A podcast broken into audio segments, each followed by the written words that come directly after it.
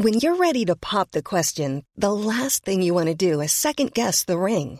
At Bluenile.com, you can design a one of a kind ring with the ease and convenience of shopping online. Choose your diamond and setting. When you find the one, you'll get it delivered right to your door. Go to Bluenile.com and use promo code LISTEN to get $50 off your purchase of $500 or more. That's code LISTEN at Bluenile.com for $50 off your purchase.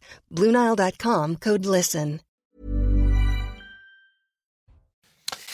Mercredi soir, bonsoir, ravi de vous retrouver comme euh, chaque soir de la semaine pour le coup d'envoi de Soir Info. On vous accompagne de 22h à minuit pour décrypter l'actualité, en débattre avec mes invités. Je vous présente le plateau du soir dans quelques secondes. Le temps de saluer Maureen Vidal pour euh, l'essentiel à retenir de ce 20 décembre 2023. Bonsoir Maureen. Bonsoir Julien, bonsoir à tous. Emmanuel Macron a affirmé que la loi immigration adoptée par le Parlement est le bouclier qui nous manquait concernant la pression migratoire grandissante. Ce texte représente une réponse aux problèmes qui nourrissent les ambitions du Rassemblement national selon le président de la République. Ce projet de loi est un texte qui reste utile et certaines dispositions, même si elles ne plaisent pas, ne justifiaient pas de tout bloquer selon le chef de l'État. 32 départements refusent d'appliquer le durcissement des conditions de versement aux étrangers de l'allocation personnalisée d'autonomie. La ville de Paris ne respectera pas non plus cette mesure, a annoncé Anne Hidalgo. Jugée d'inefficace et d'injuste, il s'agit d'une loi inspirée par l'extrême droite, selon leurs mots. L'Union européenne a trouvé un accord sur la réforme du système migratoire européen, un pacte qui prévoit notamment un contrôle renforcé des arrivées de migrants dans l'Union européenne et un mécanisme de solidarité obligatoire entre pays membres au profit des États soumis à une pression migratoire, un accord historique dont se sont félicités les États membres et l'ONU. Enfin, Benjamin Netanyahou exclut tout cessez-le-feu alors que la Maison-Blanche a annoncé des discussions en cours très sérieuses sur une possible trêve à Gaza. Le chef du mouvement terroriste Hamas, Ismaël Haniyeh, est arrivé en Égypte aujourd'hui. Négocié par l'Égypte, le Qatar et les États-Unis, une précédente pause d'une semaine avait permis fin novembre la libération de 105 otages et de 240 Palestiniens détenus en Israël. Merci beaucoup, cher Morin. On vous retrouve toutes les 30 euh, minutes, comme on en a l'habitude, pour euh, un point complet à chaque fois sur euh, l'actualité. Jean-Sébastien Ferjou est parmi nous ce soir. Bonsoir, Jean-Sébastien, directeur de la publication d'Atlantico. Michael Sadou, un expert en politique publique. Bonsoir, cher Michael. Un siège est vide à côté de vous, c'est normal. Philippe Ballard, le député RN de l'Oise, ne devrait plus tarder à nous rejoindre. Philippe Guibert, lui, est à l'heure. Il faut eh le souligner, ancien directeur du service d'information du gouvernement, toujours, c'est vrai. Malgré un, malgré un long déplacement hein, ces dernières mais, vous avez fait l'effort. Euh, Amaury Bucco, pour euh, les infos police-justice, d'ailleurs, on viendra avec vous dans la deuxième heure. Très intéressante chronique d'Amaury. Vous savez qu'on a beaucoup parlé ces derniers jours de cette fameuse vidéo où on voyait une jeune adolescente à Lyon se faire euh, tabasser, et pas d'autres mots, par quatre autres jeunes filles. On en sait plus, vous savez ce que ces jeunes filles ont dit à la police et ce qu'il faut retenir donc de cette affaire plus précisément. On verra ça ensemble tout à l'heure et ça fera écho d'ailleurs aux propos du chef de l'État ce soir, notamment concernant la violence dans la société ce mot de décivilisation qu'il a euh, réitéré chez nos confrères de France 5. Débriefing politique complet avec vous, Johan Usaï, dans quelques instants sur les mots du chef de l'État. Donc, au lendemain de cette crise politique liée à l'adoption de la loi immigration, Johan du service politique de CNews. Voilà pour les présentations. On va très vite marquer une courte pause pour pouvoir entamer justement nos premiers thèmes d'actualité. À tout de suite. 22h06 précisément. Merci de nous rejoindre en direct sur CNews, la suite de Soir Info. Je rappelle qu'on est en compagnie ce soir de Jean-Sébastien Ferjou, Michael Sadou, Johan Usaï, Amaury Bucco, Philippe Guibert. Alors que la crise politique liée à l'adoption de la loi immigration bat son plein au lendemain de l'adoption du texte à l'Assemblée, la prise de parole du chef de l'État était attendue. Elle est arrivée ce soir. Emmanuel Macron s'est exprimé sur France 5 depuis l'Elysée. Ce texte, une première, un premier extrait, puisqu'on va en entendre plusieurs tout au long de cette émission, selon les thématiques que l'on évoquera. Ce texte, dit-il, et le bouclier qui nous manquait, répétait donc le chef de l'État à trois reprises pendant les dix premières minutes de l'émission. Écoutez-le. J'ai aussi beaucoup de respect pour euh, tous les députés de la majorité qui ont euh, voté une loi qui n'était pas une loi dont ils aimaient toutes les dispositions, mais dont ils ont considéré que c'était une, loi utile pour le pays. Et au fond, un, bouclier qui nous manquait. On y reviendra. On y reviendra. donc, euh, je pense que quand on gouverne, qu'on a des responsabilités éminentes, en effet, on a le droit de se poser des questions. Mhm. C'est parce qu'on est citoyen, mais ces responsabilités nous obligent. Un premier mot avec vous, euh, Yohann Usaï. Qu'avez-vous pensé de la prestation présidentielle pendant euh, deux heures sur ce, sur ce plateau de France 5 Le SAV a-t-il été euh, assuré? Une crise politique? Vous avez vu une crise politique quelque part, vous? Non, écoutez, les justifications du président de la République me semblent un peu à côté de la plaque sur, sur beaucoup de sujets. Alors on peut commencer par celui que vous évoquez, sur l'immigration. On va vite enchaîner avec ce qu'il dit sur euh, notamment son ministre démissionnaire aujourd'hui. Il dit nous avons le bouclier qu'il nous manquait. Cette phrase est un peu surprenante de mon point de vue parce que ça signifie manifestement qu'il considère donc que nous avons maintenant tous les outils à notre disposition pour lutter contre l'immigration qui n'est pas souhaitable dans notre pays. Or précisément, il n'y a rien pour lutter contre l'immigration illégale ou extrêmement peu de choses. C'est un texte qui est là pour gérer euh, le stock, comme on, comme on appelle, c'est à ceux qui sont présents sur le territoire, mais qui n'est pas là pour gérer les flux. Donc quand il dit nous avons le bouclier qu'il nous manquait, non, il manque encore beaucoup de choses pour réguler l'immigration dans ce pays, pour contrôler l'immigration, pour faire en sorte d'accueillir ce que nous souhaitons et ne pas accueillir ce que nous ne souhaitons pas. Ce, mais, mais, mais, là, ce, ce bouclier qu'il nous manquait est la solution à tous nos problèmes, c'est ce qu'il semble dire. Eh bien, moi, je suis en désaccord avec cela. Philippe Ballard vient de nous rejoindre. Je le remercie. Bonsoir, monsieur le député Rassemblement national de, de. Je vous demanderai votre avis sur la prestation présidentielle chez nos confrères euh, tout à l'heure. J'ai vu Philippe Guibert d'abord faire quelques mous lorsque Johan euh, s'exprimait. Qu'est-ce qui vous a, qu'est-ce que vous avez retenu de cette interview du président de la République? C'est pas la crise, mais euh, il est obligé de prendre la parole à la télévision et tenter un peu de calmer les esprits. Il a répondu à ces nombreuses questions polémiques. Oui, oui, il incontestablement, il avait besoin de s'exprimer après ce qui s'est, euh, passé. Je dirais que j'ai, d'abord, c'est techniquement et même en termes d'impression de téléspectateur, je trouvais que c'était l'interview la plus convaincante d'Emmanuel Macron depuis très longtemps. Ah bon? Depuis très longtemps. Euh, parce que j'ai trouvé qu'il était euh, euh, dans son argumentaire et qu'il ne trichait pas trop avec les questions. Voilà. Et donc il répondait aux questions. Après, on est d'accord ou pas d'accord avec lui. Euh, deuxième point, j'ai trouvé qu'il cette loi est le fruit d'un compromis, mais il refuse de dire que c'est une bonne loi. Il y a quand même un, un malaise oui, avec euh, ce qui s'est passé il y a 24 heures. Oui, mais justement, je trouve que là, il a fait un pas de côté politique donc je ne sais pas s'il sera suivi, parce qu'avec Emmanuel Macron, il faut être euh, extrêmement prudent. Mais il a admis enfin qu'il n'avait pas la majorité absolue. Et que donc, pour faire passer une loi sur un sujet sensible, je ne parle pas de lois plus techniques euh, qui euh, peuvent trouver des majorités, mais sur une loi sur un sujet politiquement sensible, il était bien obligé de faire un compromis. Et donc il a dit c'est un compromis. Et donc dans la loi, il y avait l'intention initiale et puis il y a eu des éléments qui ont été ajoutés parce que c'est un compromis. A... Je trouve que c'est un argument qui se défend. Il a tenté et troisième de... point, ah, le... troisième et dernier point, très court, c'est que je pense qu'il a quand même pas mal démonté le petit hold-up, le gros hold-up de communication qu'a réalisé Marine Le Pen en estimant que c'était une loi du Rassemblement national. Vous l'avez trouvé convaincant? Euh, Et j'ai trouvé que sur sa démonstration et on pouvait se renseigner dans divers articles de presse de tous côtés. Effectivement, quand on, rend, on sort de la symbolique politique très forte du texte et qu'on rentre dans le détail. Il a parlé, vous le voyez, hein, sur l'écran, d'une manœuvre de garçon de bain du Rassemblement oui, national, on... une manœuvre grossière. Oui, en tout cas, c'est un hold-up de communication, à mon sens, parce que ce n'est pas de la préférence nationale, ce qui a été voté. On peut être pour ou contre, on peut en discuter, mais c'est pas la politique de, de, de, de, préférence nationale. On va revenir sur donc, ce sujet. Euh, le, le, le, le, RN a réussi sold up, mais si on regarde le fond du texte, je trouve qu'il était plutôt convaincant. On va revenir sur euh, ce qui est le sujet majeur hein, autour de, de, ce texte de loi, le sujet le plus polémique, à savoir le chef de l'État s'est-il inspiré de l'idéologie du Rassemblement national euh, pour, enfin, pour construire, j'allais dire non, puisque c'est le Sénat qui a construit, mais en tout cas pour valider ce, texte de loi. Je voudrais juste qu'on évoque, parce que c'est l'actualité la plus chaude de ces dernières heures, la démission du ministre de la Santé. Il a eu quelques mots sur ce sujet, le, le chef de l'État. On va les, on va les lire ensemble et on l'entendra ensuite sur le Rassemblement national. Voilà ce qu'il dit sur la démission de son ministre de la Santé euh, aujourd'hui. Avoir des responsabilités, c'est faire des choix. On peut tous avoir des interrogations. La question est de savoir si ces interrogations sont de nature à arrêter sa mission ou pas. Euh, je respecte la décision qui a été prise. Il a été remplacé et on doit avancer car les sujets de santé sont, sont essentiels. Philippe Ballard, bien sûr que vous répondrez à ce qu'il dit du Rassemblement national, mais d'abord peut-être un, un, point de vue sur, sur cette citation-là et la, et la prestation en général sur la forme du, du président de la République. D'abord, il banalise, le, il balaie d'un revers de main cette démission du, du ministre. C'est euh, anecdotique ou au contraire, ça, ça révèle un, un véritable malaise, y compris au sein de l'exécutif bah, c'est quand même une crise, parce que vous avez un ministre qui démissionne, il y, a un, il y en a un deuxième, celui du logement aujourd'hui, qui s'est pas rendu à, oui. à certains rendez-vous. Alors on nous dit que il y a un avis de recherche là sur le ministre du logement. Voilà. Il voulait pas être embêté par des questions euh, liées à ce vote hier à l'Assemblée nationale. Enfin, quand on en est là, quand même, c'est un gouvernement qui tangue un peu. 25% des députés de la majorité ont manqué à l'appel hier. Soit ils se sont abstenus, soit ils ont voté contre. Mais c'est euh, pas un problème pour le chef de l'État. Mais c'est pas un problème pour le chef de l'État. Bon, c'est pas une crise, mais enfin, il a l'habitude d'être dans la com euh, du lundi au dimanche matin, midi euh, et soir, de balayer tout d'un revers euh, de.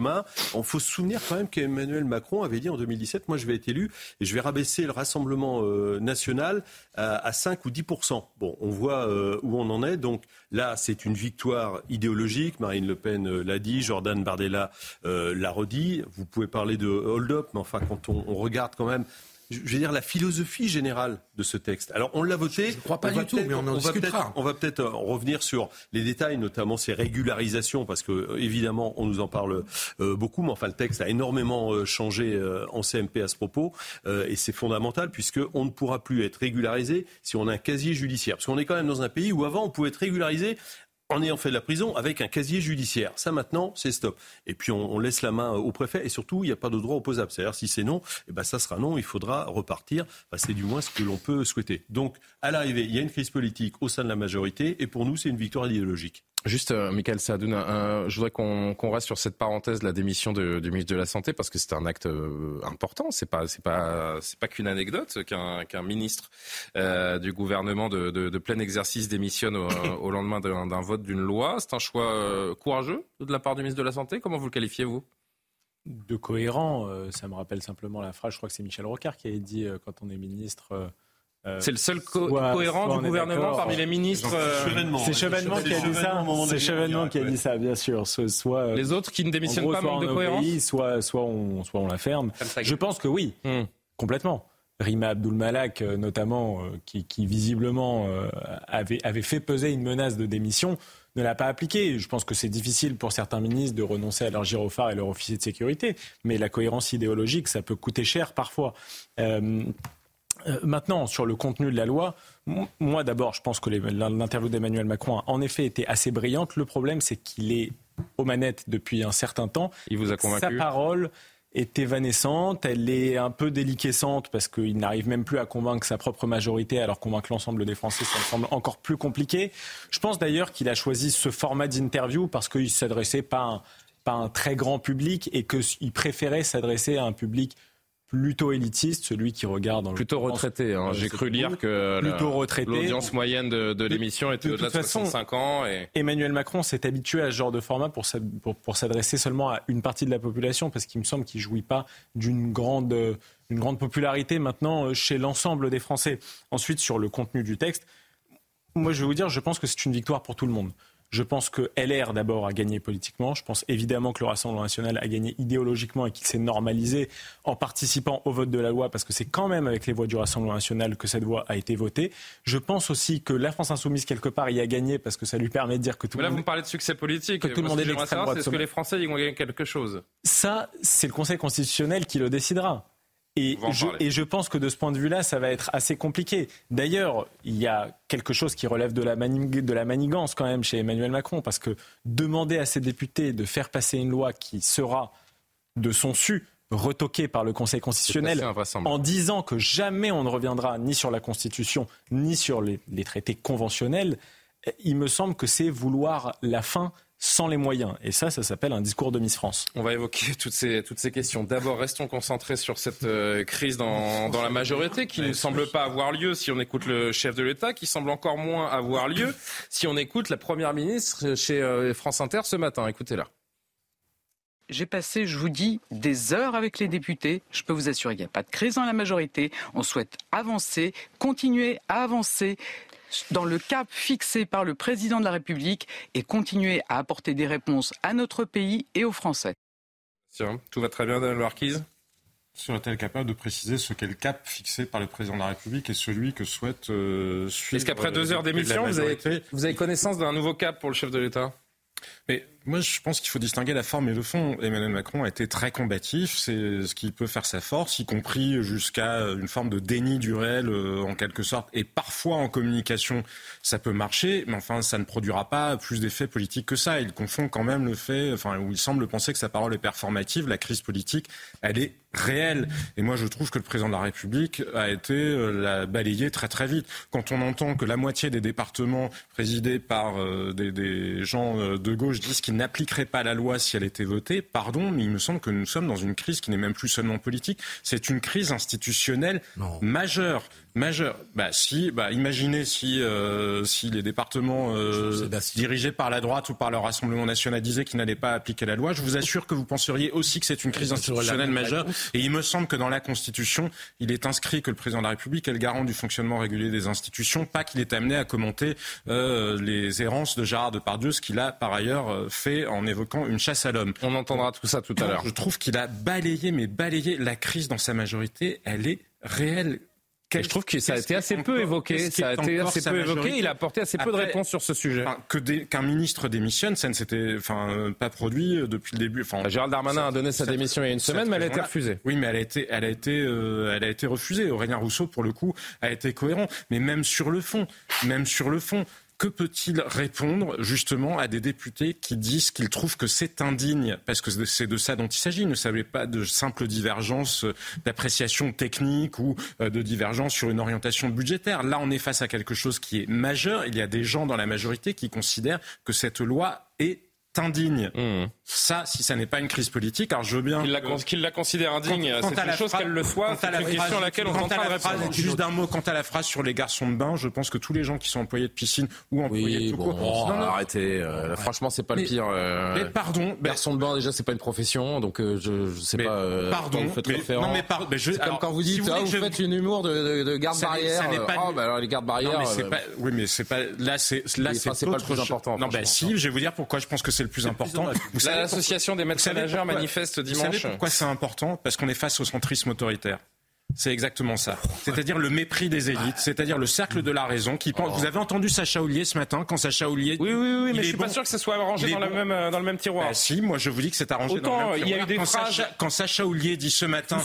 Il n'est pas bon de laisser les électeurs. Ben non, ça non, Autant les Gaulois réfractaires, je traverse la rue, etc. Et cette liste. Du même mépris et du même regard oh, porté sur des Français qui ne seraient pas vraiment capables. Franchement, humour de garçon de bain, c'est une expression que tout un chacun. Il n'a pas dit humour de garçon de bain, il a dit manœuvre. Oui, manœuvre de garçon de bain.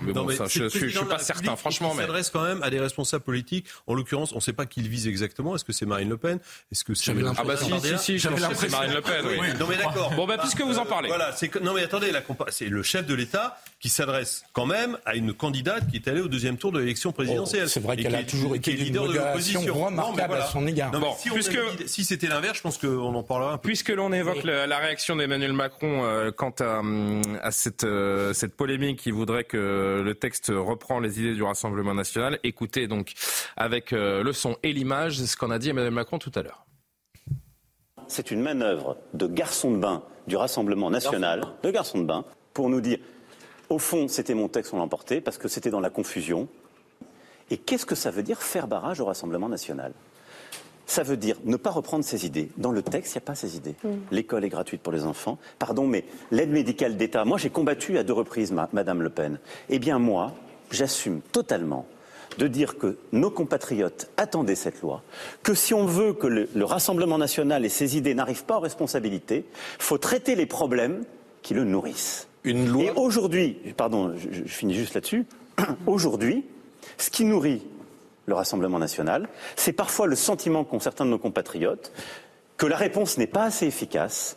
Pas de victoire idéologique du, euh, du RN, dit le chef de l'État. Il n'y a pas de nouveauté avec la préférence nationale. Il fait un petit peu l'autruche? Non, mais d'abord, nos compatriotes ont le sentiment que la réponse n'est pas toujours efficace. Mais souvent, la réponse n'est pas efficace. Ça n'est encore une fois pas, qu'un sentiment. Pas dire toujours. Euh, la réponse en matière d'immigration n'est pas efficace. Ce projet de loi en matière d'immigration euh, ne sera pas efficace pour lutter contre l'immigration euh, illégale et irrégulière, si vous voulez. Il n'y a rien dans ce projet de loi qui va permettre d'arrêter les migrants qui arrivent d'Italie et qui passent par Vintimille et qui arrivent à Menton. Il y a très peu de choses. Les policiers pourront davantage les contrôler, etc. Mais si vous voulez, ils vont les renvoyer en Italie et puis ils passeront le lendemain. Euh, les, mineurs isolés ne pourront plus être placés en centre de rétention administrative. Ça pose un problème quand même quand on sait que ces mineurs isolés sont, à l'origine quand même d'un certain nombre d'actes de, délinquance et on en parlera tout à l'heure. Est-ce que ce texte porté, voulu par Emmanuel Macron, reprend les idées du Rassemblement national, oui ou non? Mais il, reprend une, partie des idées du Rassemblement national. Marine Le Pen, elle propose effectivement que les allocations soient réservées pendant un temps donné, effectivement, euh, aux Français et que les étrangers euh, et, mettent plus de temps pour pouvoir en, bénéficier. Il y, a, des choses comme ça, effectivement, mais Mais, mais, mais, le président de la République dit ce texte de loi va permettre de lutter contre le Rassemblement national. Je n'y crois pas du tout parce que ça n'est pas un texte qui va permettre de renverser la table. Les Français, qu'est-ce qu'ils disent? Ils disent à plus de 70%, nous voulons dans ce pays moins d'immigration. C'est extrêmement clair. Est-ce qu'avec ce texte, nous aurons moins d'immigration dans ce pays? La réponse est non. Quand on a dit ça, on a tout dit. Regardez ce que dit l'ancien président François Hollande à nos confrères du Monde dans une interview parue euh, ce soir. Justement, est-ce que euh, cette euh, loi est inspirée directement du, du, Rassemblement national Cette loi est une défaite pour la République, dit-il. Le président Macron et le gouvernement n'ont pas pris les voies du Front National. En revanche, ils ont pris ces, ces idées. Vous savourez, Philippe Ballard? Bah, c'est oui, c'est encore une fois, c'est une victoire idéologique. Depuis des années, voire des dizaines d'années, on met des petits cailloux en fait par terre, hein, comme le, petit poussé jusqu'à la mmh. maison. Ça sera, ça sera l'Élysée euh, en l'occurrence. Donc nos analyses se sont révélées exactes. On reprend une partie, une partie, une petite partie de nos solutions. C'est parce que les, les, régularisations, a priori, c'est pas une idée du, euh, Rassemblement national. Si vous voulez, moi depuis que je suis élu, comme les 88 députés, Marine Le Pen le premier jour nous a dit ce qui va guider votre boussole, ce qui va guider vos votes, c'est est-ce que ça va dans l'intérêt de la France et des Français? Donc là, on a tout sous-pesé. Euh, il y a, vous savez, dans une balance, il y a deux plateaux. Alors on a mis dans le plateau de ce qui nous convenait, il y a beaucoup de mesures euh, qui peuvent, qui sont inspirées du Rassemblement national. je ne sais pas si vous avez lu Le Monde ce soir, mais dans l'édito, ils disent c'est un tract du Rassemblement national. Le Monde, vous êtes d'accord avec nous, c'est quand même pas l'organe officiel du Rassemblement national. Non. Donc voilà. Et à côté de ça, il y a effectivement les régularisations, mais il y a euh, depuis euh, la CMP, euh, et j'en parlais tout à l'heure, on ne pourra plus régulariser des gens qui ont. je veux bien que je veux bien qu'il y ait des idées du Rassemblement national, mais à l'arrivée, franchement, c'est plus la, c'est la pression des faits, c'est la pression du, du quotidien, c'est la pression des, des Françaises qu'ils vivent, bah qui a permis ce, bah ce, ce, durcissement. C'est pas l'idéologie de tel ou tel parti, d'ailleurs, ah, euh, Philippe Ballard. Qui c'est la, c'est la pression du réel qui a dicté ce texte. La plus grande majorité des Français, vous faisiez référence à ces sondages. Il y a un sondage qui est sorti ce soir, un sondage ELAB. Euh, 40, 64% des personnes interrogées considèrent que le RN, sans renforcer de cet épisode, et que 73% des personnes interrogées euh, estime que ce projet de loi est inspiré par le Rassemblement national. On est loin du compte, on est loin du compte, mais tout ce qui est bon pour la France, on prend. Euh, Johan, très rapidement, et c'est Philippe qui voulait intervenir ensuite. Oui, parce qu'effectivement, vous avez voté ce projet de loi, vous dites qu'il y a des choses qui vont dans le bon sens pour la France. Jordan Bardella disait il y a quelques jours, il est hors de question de voter un projet de loi qui prévoit des régularisations. Donc soyons honnêtes, si vous l'avez voté aussi, c'est pour mettre en difficulté et pour fracturer la Macronie. Il y a ça aussi qui a inspiré ce vote pour. Mais il y a ce changement. Non, mais c'est important. Enfin, nos sénateurs ont refusé, n'ont pas voté le texte au Sénat, du Sénat parce qu'il n'y avait pas ces dispositions non, qui faisaient que ce texte on ne pouvait pas régulariser des gens qui ont un casier judiciaire. C'est évident. Mais écoutez, c'est la politique. Enfin, si les macronistes, ça n'est pas indigne de faire un coup politique, c'est un coup politique. Si les macronistes c'est pas un coup idéologique parce qu'on soutient ce texte. Et juste, vous avez écouté la phrase d'Olivier Véran. Je pense que vous avez écouté le compte rendu des ministres. Bien sûr. Il a eu cette phrase quand même. Je trouve qu'elle est passée crème, comme on dit. Euh, on considère Olivier Véran, on considère qu'ils, c'est nous, hein, les 88 députés RN, qu'ils n'ont pas participé à ce vote. On n'a pas participé à ce vote. Mais, non, mais un, il se prend pour qui? Enfin, pardon, mais, est-ce que moi j'ai été élu avec 56% des voix J'ai pas bourré les urnes. Est-ce que je suis légitime Non, mais ça, ça vous sert. Ça, vous savez très bien que ça vous sert avec cette diabolisation. sont des gens qui sont des sous-électeurs. La stratégie de diabolisation du euh, Rassemblement national ou du Front national, peu importe, elle ne fonctionne plus et euh, nos, gouvernants et je pense à Eric Dupont-Moretti qui joue euh, très souvent ce jeu également n'ont pas compris que ça ne fait que renforcer, renforcer vos positions. Est-ce que tu peux Alors, Philippe, ça fait trois fois que je lui coupe la chic. Je, m'en excuse. parce que je voudrais sur le sur le fond, parce que je trouve que il se trouve que je reviens de quelques jours de congé, que j'ai suivi ça loin, et j'ai l'impression en entrant d'un certain délire et de démesure dans le Vous avez dit où je suis là et de, et, de l'analyse. C'est-à-dire que ce texte ne mérite ni, ni excès d'honneur, ni excès d'indignité. C'est pas un texte absolument décisif, même s'il a, il fait avancer un certain nombre de choses. Donc, euh, pourquoi on crie quasiment au retour du troisième Reich là depuis euh, depuis 24 heures C'est ridicule. Je trouve que si je peux me permettre, si non, c'est pas l'extrême gauche, c'est le Parti socialiste. Oui, oui. Si je peux me permettre, pardon Philippe, c'est la vie a une vraie responsabilité de, et a bien aidé le RN dans son hold-up euh, de communication politique. Parce qu'à partir du moment où la gauche dit, mon Dieu, c'est l'horreur absolue ce texte encore une fois, il y a des dispositions avec lesquelles on ne peut ne pas être d'accord. C'est mon cas sur certaines dispositions. Mais dire que ce texte est une horreur absolue, ils se remettent, disons qu'ils mènent notre législation elle se rapproche de la norme des législations des autres pays européens en matière de contrôle de l'immigration et même en matière d'attribution des aides sociales. Elle est et, elle est souvent même moins dure. Tu as parfaitement elle est, elle est surtout du bout de la Macronie cette loi. je voudrais revenir sur le point essentiel. Parce que victoire idéologique du Rassemblement C'est c'est Maureen Vidal qui s'installe sans bruit. Euh, mais, mais c'est normal qu'elle s'installe avec autant de, de, de présence. Et, et donc, euh, c'est euh, jouer sur les mots, parce que c'est pas la préférence nationale qui a été votée hier. Oui, absolument. Oui, c'est pas, la préférence nationale. C'est quoi Durcissement des conditions, des, aides sociales, et pas pour tous les étrangers, pour ceux qui ne travaillent pas, et pas toutes les aides sociales. D'ailleurs, ce qui se là, non, c'est pour, les non contributeurs aussi pour ceux qui travaillent, mais oui, oui, tout à fait, d'une manière différente. Mais mais c'est différencié entre ceux qui travaillent et ceux qui ne mmh. travaillent pas, donc elle est absolument pas générale. Et d'autre part, c'est pas des prestations qu'on retire aux étrangers. Euh, c'est des conditions qui sont euh, modifiées. Exactement. modifiées. On peut ne pas être d'accord. On peut trouver que c'est injuste. On peut trouver que ça risque de ne pas être efficace. Mais c'est pas de la préférence nationale. Mais pourtant, c'est ce que toute la gauche semble dénoncer. Ce sera notre. regardez l'hypocrisie. Ce sera l'objet de notre débat de 23 heures d'ailleurs, parce qu'il y, y, a des réactions qui sont. Mais juste d'un mot sur l'hypocrisie de la gauche, quand même, quand le Parti socialiste considère, oui, effectivement, ils n'ont pas employé l'expression troisième Reich, mais enfin, indignité, que c'est un moment de baisse la honte, la nausée, euh, c'est une trahison de la République. Un déshonneur. J'attends que les socialistes nous expliquent qu'ils vont cesser de siéger au Parlement européen aux côtés des sociodémocrates danois qui ont voté chez eux des conditions beaucoup plus dures. Parce que si c'est fasciste en France, je pense que ça l'est aussi à Copenhague. Mais ça, j'aimerais bien entendre euh, Olivier Faure et Raphaël Glucksmann. Deux choses que je voudrais évoquer avec vous avant la, euh, avant la pause et qu'on se retrouve dans la deuxième heure, c'est cette saisine quasi immédiate par le président de la République du Conseil constitutionnel. Quelle interprétation il, il faut en faire On verra le tweet de Bruno Retailleau, Charles Tapiro dans, dans, deux minutes. Je voulais juste annoncer les, les éléments qu'on allait euh, mentionner ensemble. Et puis, euh, la réalité du terrain qui doit nous, interpeller et euh, mettre en parallèle avec ce, cette loi qui a été votée euh, hier. On ira dans, un village dans les Alpes-Maritimes où l'afflux de, migrants est euh, invraisemblable et des, habitants qui sont complètement désœuvrés. Et on verra si cette loi apporte une, réponse ou pas. En tout cas, pour Emmanuel Macron, vous l'entendrez encore, on n'est pas dépassé du tout en France par les afflux de, de migrants. Voilà pour la demi-heure qui vient. Maureen Vidal, le rappel de l'actualité d'abord.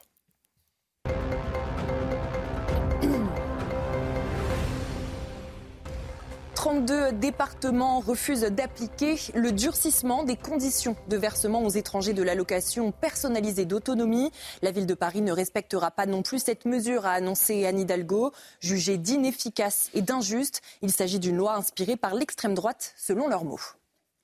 Suite au passage de la loi immigration à l'Assemblée nationale, nous vous avons posé la question en matière d'emploi, de logement, d'allocation sociale et familiale. Êtes-vous favorable à la préférence nationale? 71% des sondés ont répondu oui, 29% se disent défavorables selon un sondage CSA pour CNews.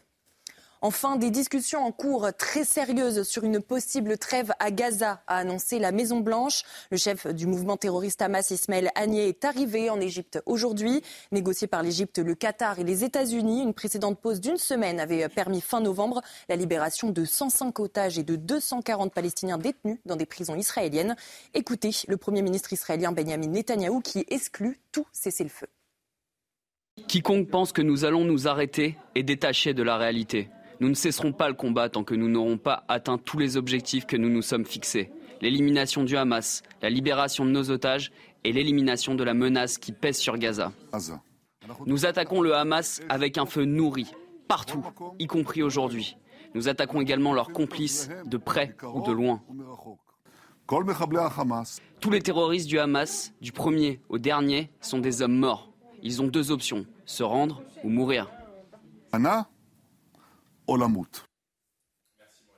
Pendant 30 minutes pour un nouveau point actuel. Michael Sadoun, qu'est-ce que ça veut dire, cette saisine quasi immédiate par le président de la République du Conseil constitutionnel? Depuis un an et demi, deux ans, le chef de l'État se bat, promet cette loi euh, immigration.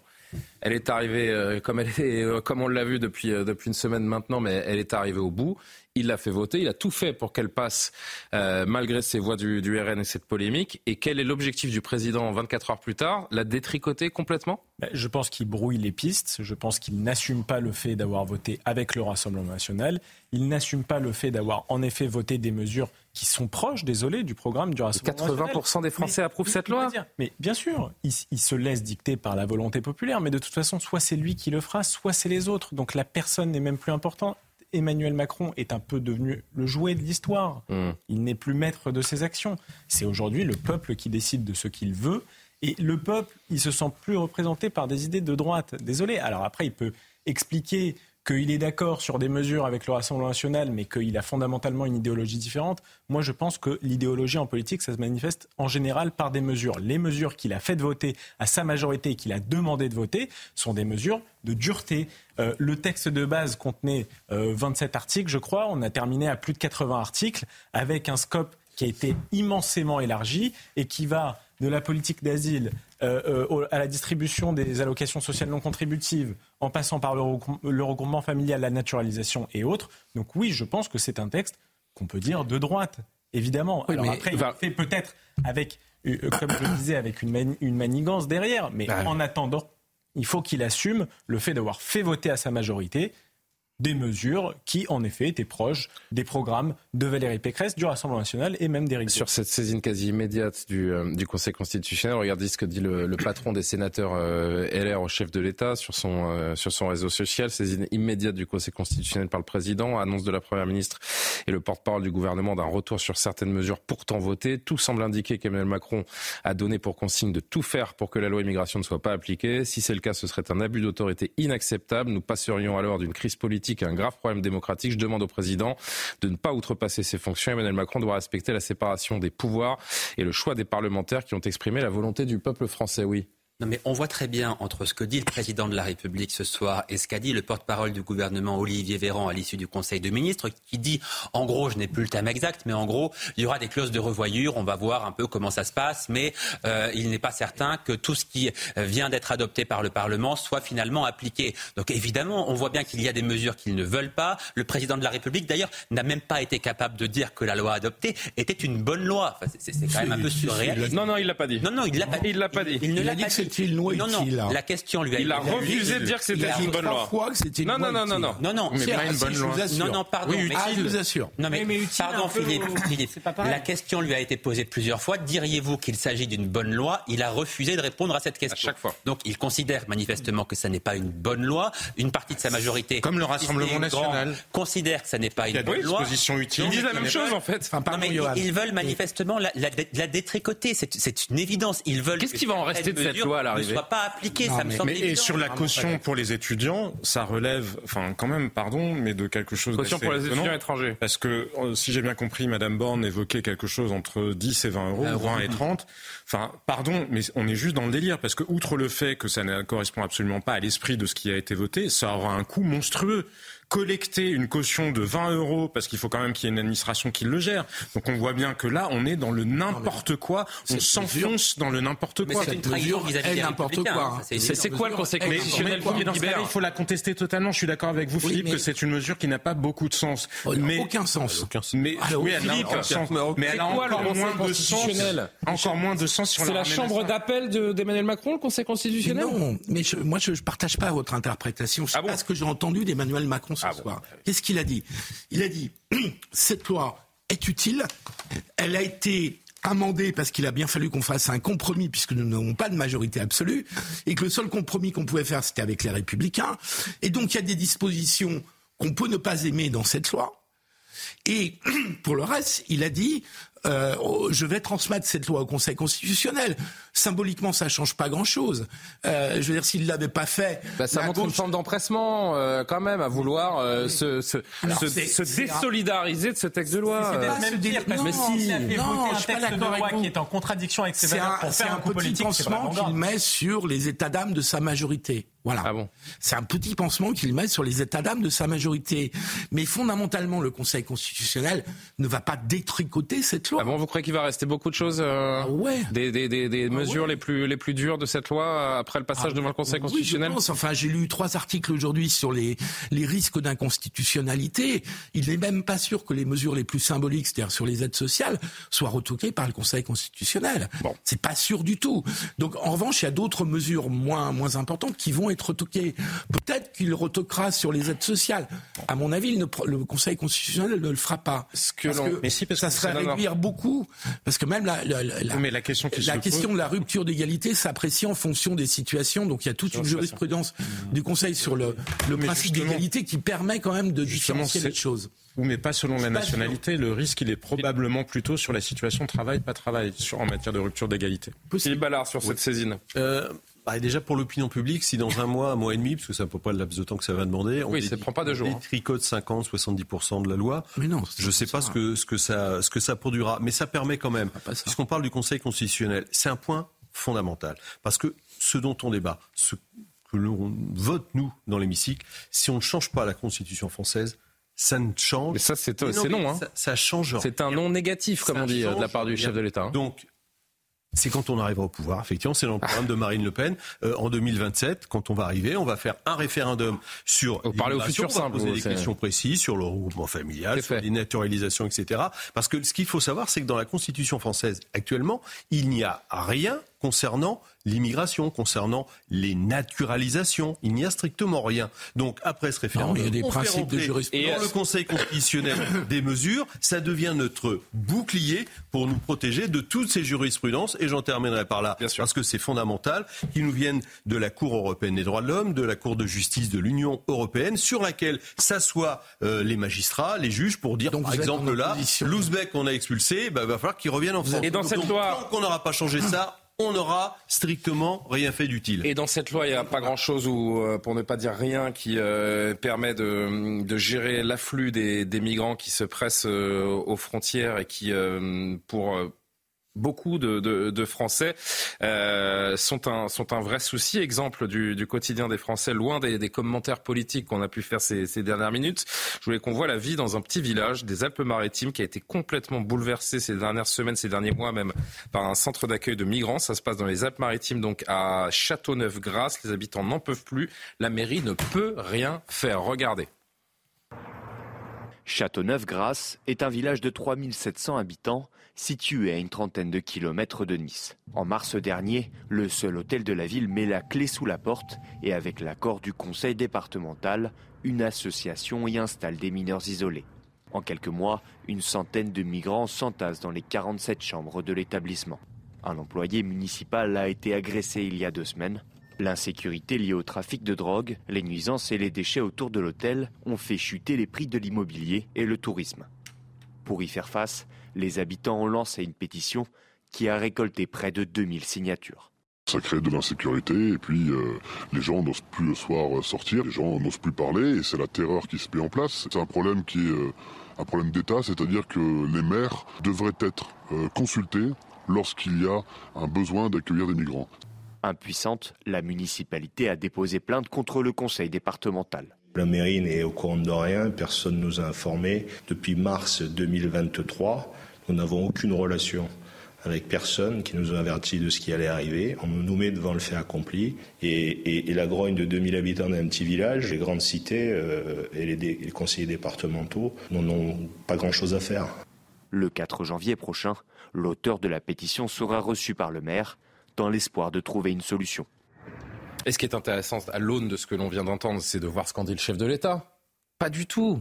Personne n'est dépassé par les afflux de, migrants. Écoutez Emmanuel Macron tout à l'heure sur France 5. Moi, je revendique que cette loi est due en même temps. D'abord parce que lutter contre l'immigration clandestine, j'ai du mal à penser que ce serait que de droite. Et quand je vois d'ailleurs l'électorat populaire, il est, pour, il est pour ça. Quand vous vivez dans des quartiers populaires, où vous avez des difficultés de sécurité, parfois une immigration qui n'est pas bien contrôlée, dont vous vivez les conséquences, bah vous êtes pour cette loi. Quand vous vivez dans les beaux quartiers où vous n'avez pas les conséquences de l'immigration clandestine, ou euh, d'autres euh, problèmes d'insécurité. Vous n'avez pas de sujet, vous pouvez dire non, c'est pas bien. Il y a un problème d'immigration. dans le pays, parce qu'il y a trop d'immigration clandestine et que ça crée des déséquilibres, des sujets, des pressions. Je ne crois pas pour autant qu'on soit dépassé par l'immigration. Il n'y a pas de submersion migratoire. Non, je n'ai jamais utilisé ces termes. Mais on a des vrais problèmes d'immigration. Il y a plus de pression migratoire qu'il y a dix ans dans le pays. Mais le problème, c'est qu'à Châteauneuf-Grasse, si, ils sont dépassés, euh, Philippe, ils sont dépassés et... Non, mais il défend l'idée, il, il, répète trois fois qu'il y a des problèmes avec l'immigration, il refuse le terme de submersion migratoire. Non, le thème a été donné par la journaliste, lui, il dit d'abord, nous ne sommes pas dépassés par l'immigration. Bah si, à Châteauneuf-Grasse, on est dépassé par euh, l'immigration. Alors c'est vrai que la situation géographique de cette ville, qui est près de la frontière, un explique aussi l'afflux. euh, Comment ponctuel pour dire qu'on est euh, dépassé forcément par Mais c'est pas un exemple ponctuel, c'est l'exemple du jour. Mais des- vous- euh, je peux vous emmener à Saint-Brévin, je peux vous emmener dans d'autres dans d'autres villes de France. autre chose, parce qu'ils n'étaient pas du tout dépassés. Pardon, Julien, hein, ils n'étaient pas Non, dépassés. mais- mais- pas grand, c'est les militants. Alors, pardon d'avoir cité la mauvaise ville, il y en avait 10 000 autres à citer, j'ai cité la mauvaise, je suis désolé. Mais euh, à Saint-Brévin, c'était un problème de contestation du centre qui ne posait aucun problème. Mais euh, non, c'est pas vrai que partout on est dépassé par des problèmes migratoires. C'est pas vrai. Donc le président de la République dit, alors, je me fais vraiment l'avocat du macronisme ce soir, euh, mais le problème, le président de la République me dit une chose, me dit une chose qui me paraît de bon sens. C'est-à-dire que oui, il y a des problèmes d'immigration, mais ça ne veut pas dire qu'on est complètement dépassé Oui, mais c'est- par, euh, par une vague. Mais alors Châteauneuf-Grasse c'est une espèce de, Alors, non, mais de- Julien, de- désolé. non non mais il y a des gens qui demandent la parole et qui l'obtiennent et, euh, et les autres qui suivent. Euh, Johan Usaï. Merci Julien de faire régner l'ordre. Mais non, mais parce que Jean-Sébastien, je l'adore, il le sait, mais vous n'êtes pas toujours prioritaire, Jean-Sébastien. Pardon. Non, mais que le Pas chef- toujours. Ah. Que le chef de l'État, compte tenu de la situation que nous connaissons, ne soit pas capable de dire que nous, n'arrivons pas à maîtriser certains flux d'immigration, donc que nous sommes dépassés, parce que ce qu'il a dit, Mais non, non, non, pardon, quand il dit. Mais ces gens-là sont dépassés et ne, et ne serait-ce que de le dire, c'est les insulter. Nous ne sommes pas dépassés. Est-ce que. Est-ce que vous pensez qu'à la frontière italienne, nous ne sommes pas dépassés par ce qui est en train de se passer? Est-ce que vous croyez que l'Italie... Madame- et est-ce Madame que vous Meloni, croyez- elle n'est pas Non, mais dépassée laissez-moi terminer, s'il vous plaît. C'est c'est franchement agaçant de ne pas pouvoir terminer une, phrase, je vous assure.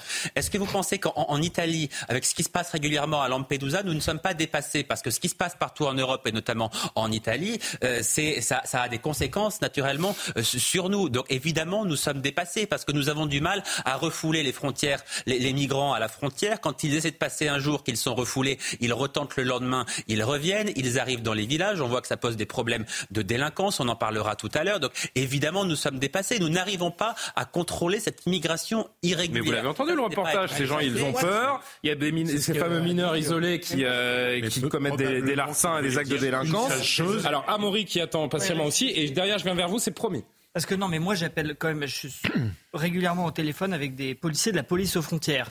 J'imagine que Macron doit savoir ce qui se passe aux Emmanuel frontières. Macron.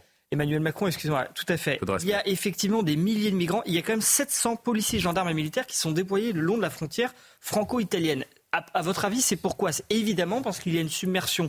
Je suis désolé, mais quand il y a plusieurs milliers de migrants qui essaient de passer une frontière sur quelques semaines, je ne sais pas comment on peut appeler ça. Mais vous appelez ça Et comment À partir de combien c'est une submersion milliers de migrants dans un pays de 60 Mais je millions vous dis pas ça quand il passe. que, que vous me disiez, vous avez des milliers tout le de monde est d'accord.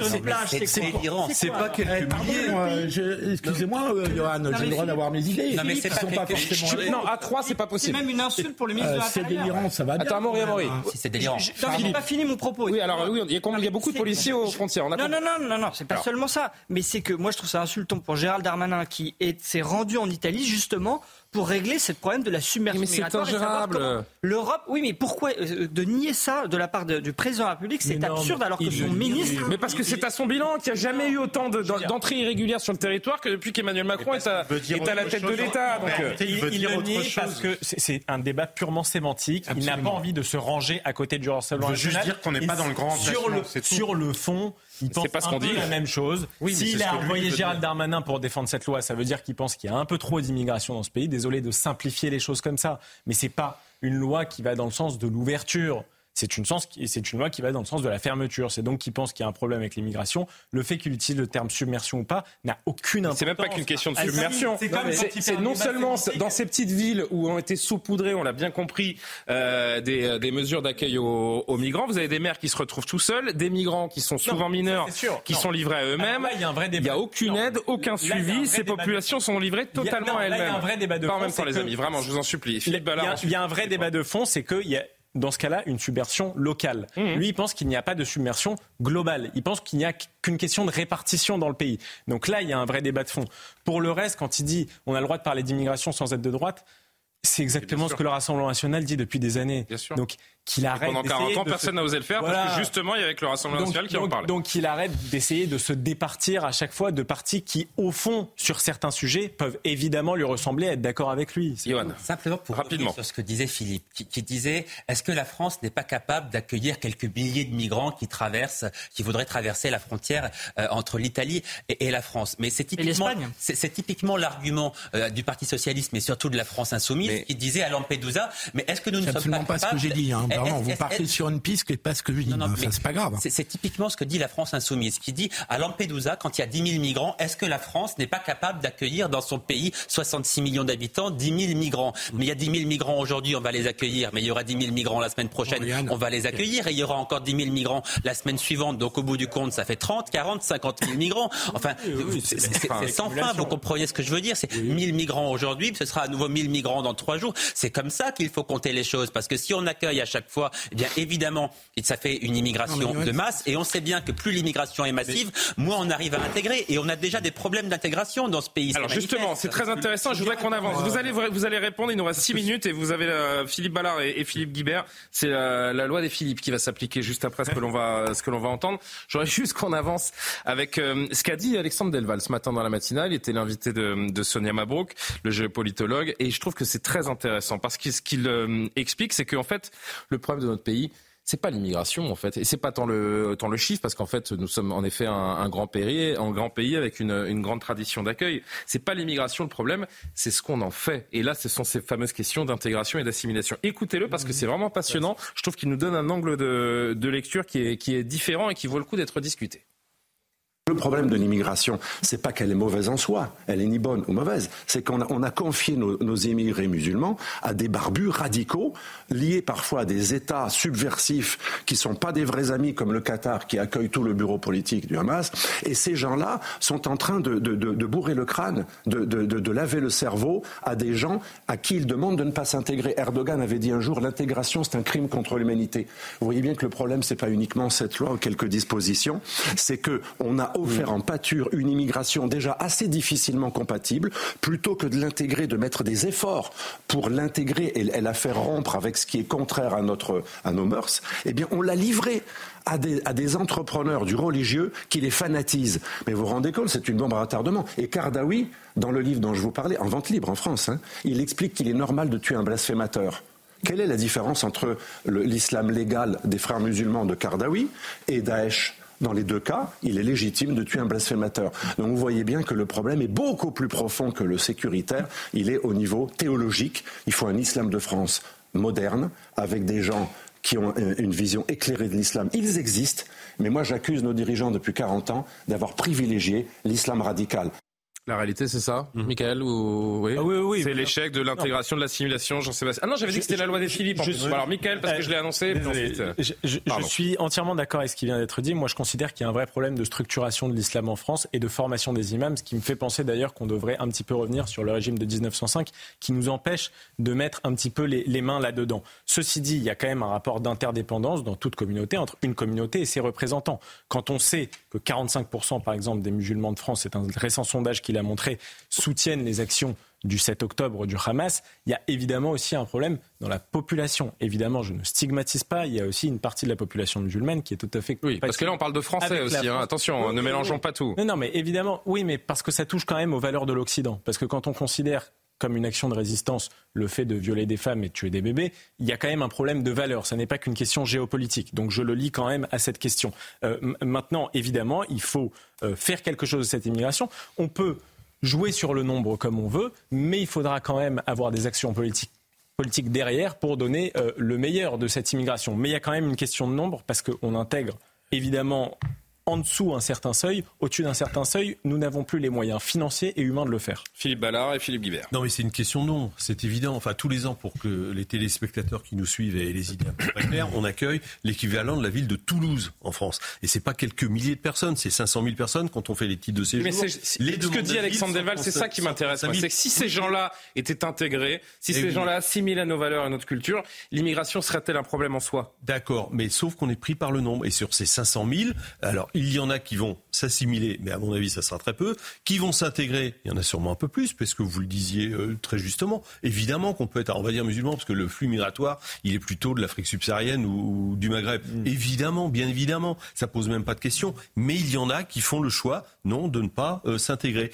Et ce flux migratoire, ça fait l'idée. Où on n'a pas fait l'effort, le travail pour permettre à ces gens de s'intégrer aussi. Il faut que ça soit dans les deux sens. Il faut que ça soit dans les deux hein, mais, euh, il faut que ça soit dans les deux sens. D'accord Quand on arrive dans un pays, ça rejoint la discussion qu'on a eue tout à l'heure. Si vous arrivez dans un pays que vous êtes tout de suite cadré, pris en charge ici, ça se passe comme si, comme si et pas comme ça. Il y a un moment, soit la personne, la personne vous la mettez face à un choix. En fait. Soit vous êtes là et vous faites comme nous, soit vous rentrez chez vous. Un, il faut respecter la règle du jeu, et deux, alors ok, vous rentrez chez vous et si vous n'avez pas de laisser passer consulaire, enfin, ah, une OQTF, un laisser passer consulaire, ça, c'est les, questions extra. mais il faut avoir en amont quand même l'intelligence de gérer tout ça. Donc, euh, bah oui, c'est réguler drastiquement euh, l'immigration et puis euh, parce que je rebondis sur ce que vous disiez, c'est pas quelques milliers de personnes. Donc, le communautarisme, ça fait le lit du séparatisme, qui parfois fait le lit aussi de l'islamisme. Voilà, tout simplement. Et si vous lisez le livre de Jérôme Fourquet qui s'appelle l'archipel euh, français, il a recensé, bah, il a recensé il y a un chapitre sur les prénoms arabo-musulmans. Voilà. Alors c'est pas parce qu'on a un prénom arabo-musulman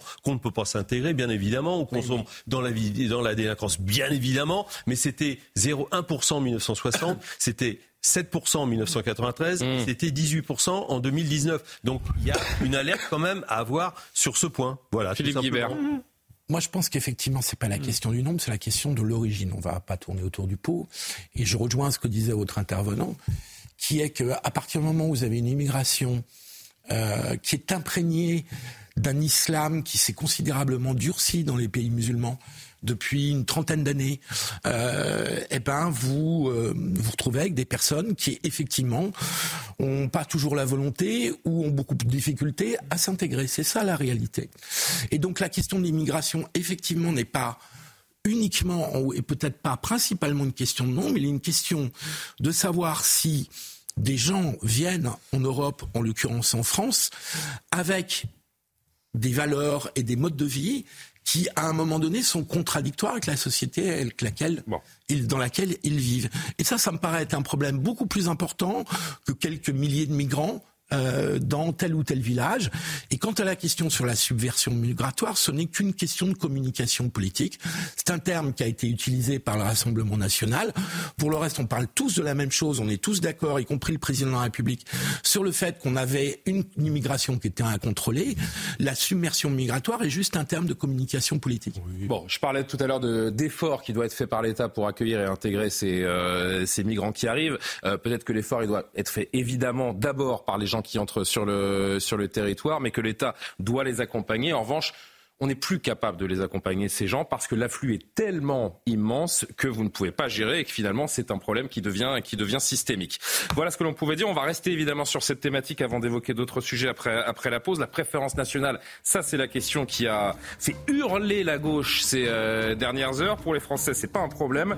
Et on verra également ce qu'en dit euh, Emmanuel euh, Macron. Ces départements, ces 32 départements de gauche qui veulent faire de la résistance comme si on était sous Vichy, ça c'est quand même quelque chose également d'assez euh, extraordinaire. Et puis restez avec nous vraiment jusqu'au bout de l'émission. Bien sûr qu'on va évoquer les mots du chef de l'État à propos de Gérard Depardieu, parce que ça bouleverse également les néo-féministes sur la, sur la toile. Mais surtout, Amaury, c'est très important de vous entendre parce que on a tous vu et beaucoup parlé ces derniers euh, jours, depuis une dizaine de jours, de cette pauvre gamine qui s'est fait tabasser dans un parking par d'autres jeunes femmes euh, à Lyon.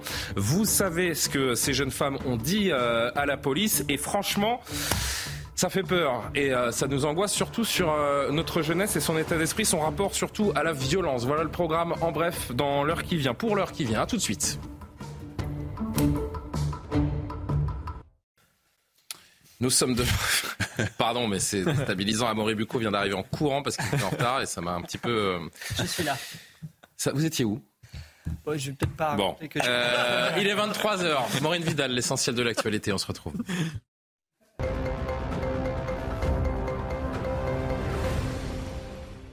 Emmanuel Macron a affirmé que la loi immigration adoptée par le Parlement est le bouclier qui nous manquait concernant la pression migratoire grandissante. Ce texte représente une réponse aux problèmes qui nourrissent les ambitions du Rassemblement national selon le président de la République. Écoutez. J'ai aussi beaucoup de respect pour euh, tous les députés de la majorité qui ont euh, voté une loi qui n'était pas une loi euh, dont ils aimaient toutes les dispositions, mais dont ils ont considéré que c'était une loi utile pour le pays et au fond un, bouclier qui nous manquait. On y reviendra. On y reviendra. donc, euh, je pense que quand on gouverne, qu'on a des responsabilités éminentes, en effet, on a le droit de se poser des questions. Mhm. Parce qu'on est citoyen, mais ces responsabilités nous obligent. L'Union européenne a trouvé un accord sur la réforme du système migratoire européen, un pacte qui prévoit notamment un contrôle renforcé des arrivées de migrants dans l'Union européenne et un mécanisme de solidarité obligatoire entre pays membres au profit des États soumis à une pression migratoire, un accord historique dont se sont félicités les États membres et l'ONU. La crise dans le milieu hospitalier ne s'arrange pas. Plus de 6 700 lits ont été fermés en 2022 dans les établissements de santé publics et privés. Selon une étude du ministère de la Santé, 40 000 lits ont été supprimés depuis fin 2013. L'ex-ministre de la Santé, Aurélien Rousseau, avait promis fin novembre de rouvrir plusieurs milliers de lits d'ici la fin de l'année.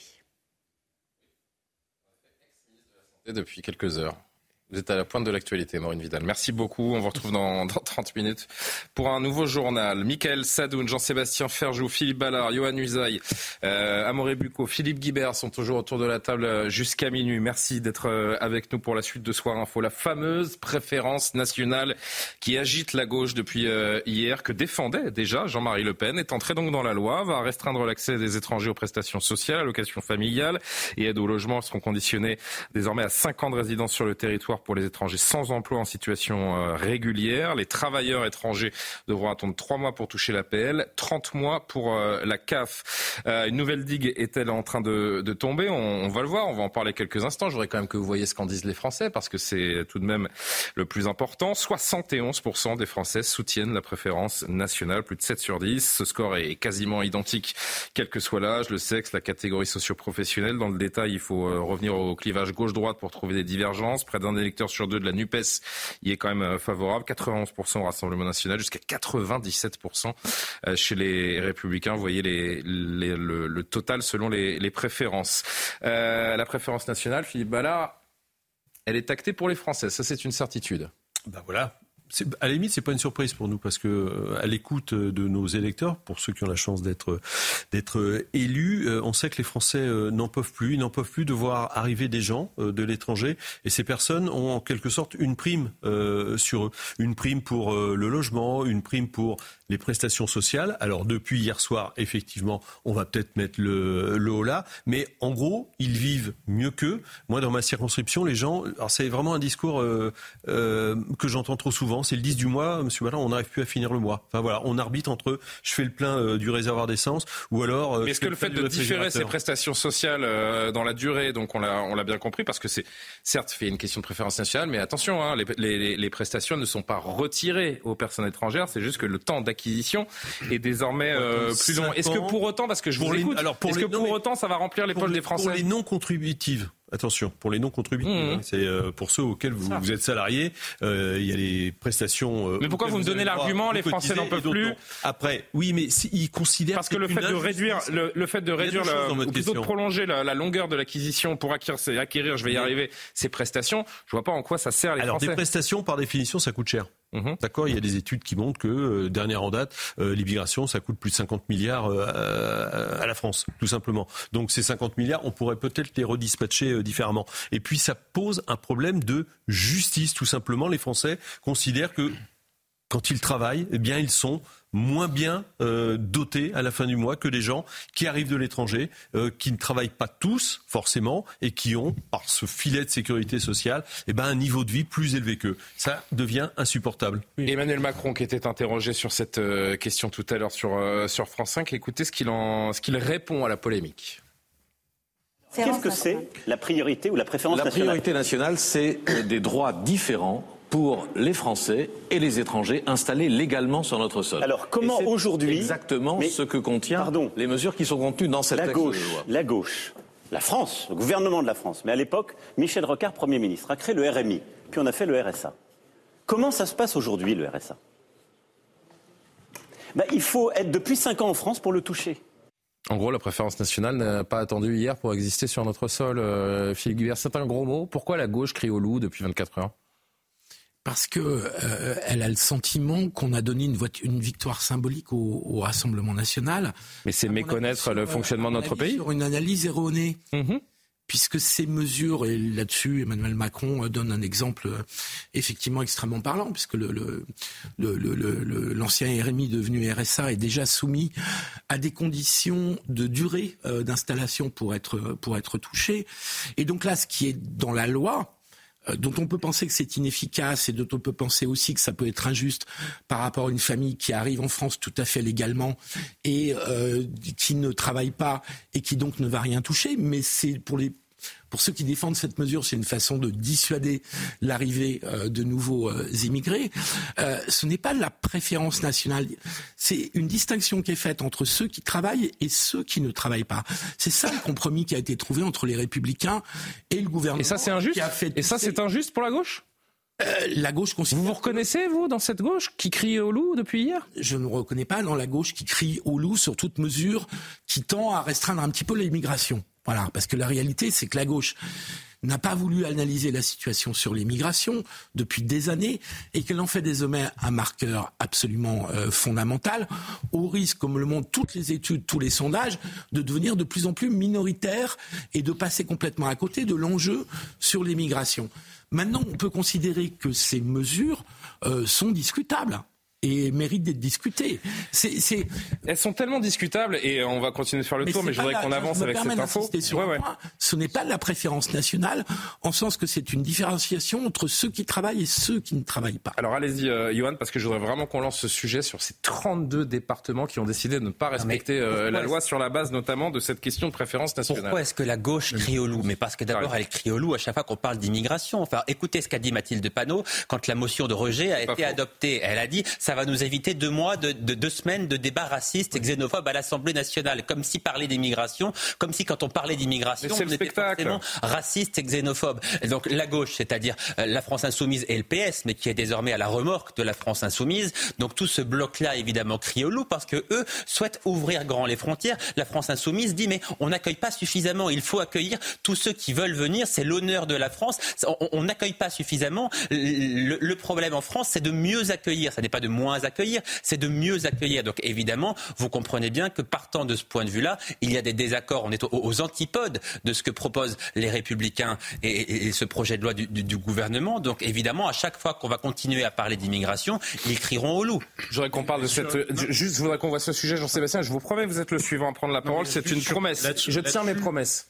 C'est un peu le même sujet, vous savez. Je voudrais juste qu'on avance et rappeler donc à nos téléspectateurs que 32 départements présidés par la gauche entendent refuser, on l'a appris aujourd'hui, d'appliquer euh, l'une des mesures les plus clivantes du texte, le conditionnement donc du versement des aides sociales non contributives à 5 ans de résidence sur le territoire national. Les collectivités vont devoir créer une nouvelle allocation hein, d'autonomie sur un modèle de celle qui existe euh, déjà destination des bénéficiaires qui sont donc désormais exclus par la loi. On regarde le sujet de Maxime Leguet et on continue à en discuter. C'est une désobéissance frontale face à la loi immigration.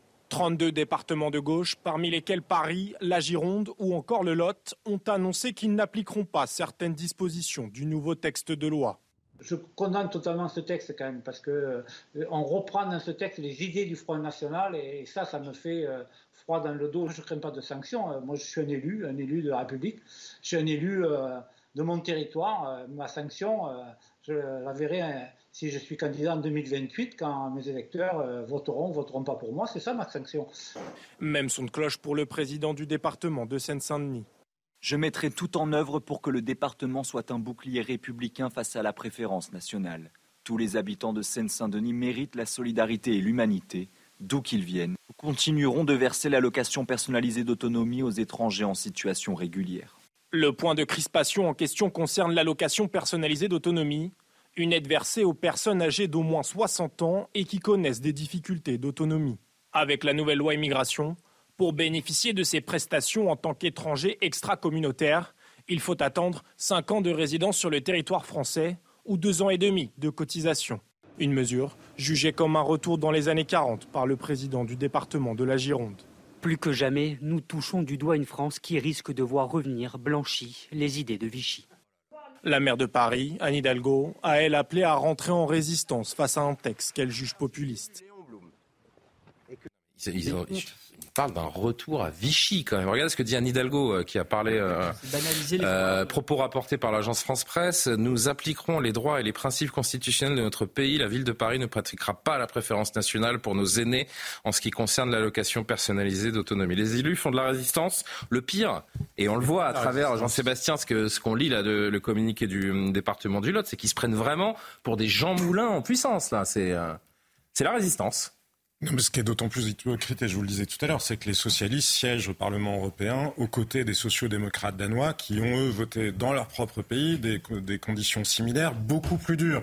Donc s'ils trouvent ça fasciste en France, quelle cohérence y a-t-il à siéger dans le même groupe politique au Parlement européen? On voit bien le degré de tartufferie euh, absolue qu'il y a, euh, là-dedans. On peut contester cette loi-là, on peut euh, enfin, contester même ce principe-là, dire qu'il s'agirait d'un retour au vichisme est juste totalement absurde. Au-delà de ça, appeler à ne pas respecter la loi, mais comprennent-ils que dans ce cas-là, ils sont en train de donner une carte blanche Parce que si tout le monde y va, de... mais dans ce cas-là, les mairies RN ont qu'à ne plus respecter les lois qui, qui ne leur conviennent Et pas. puis c'est la guerre Dans civile et on n'en parle Mais plus. exactement, dans ce cas-là, mais ça- quelle autre solution y a-t-il que de se tirer dessus On je est, trouve ça- on est D'autant que ça existe, de toute façon ça a toujours existé en droit français, il y a toujours eu des différences selon, il y a des choses qui sont attachées à la citoyenneté, il y en a d'autres qui ne le sont pas, ça existe dans tous Non, les pays qui est- du monde. qui- Le, RMI, pardon, quand ça a été créé, ça avait été créé et c'était réservé aux Français, les étrangers n'y avaient Mais pas quand bien droit. même- Est-ce qu'à l'époque de François Mitterrand, Madame Hidalgo aurait considéré, aurait considéré que François Mitterrand était vichiste? Peut-être d'ailleurs, tu as bien fait de se poser la question. Mais quand bien même, certains pourraient avoir une forme d'inconfort avec certains articles de la loi, et c'est très respectable, et c'est peut être euh, ouvert à, à un débat, mais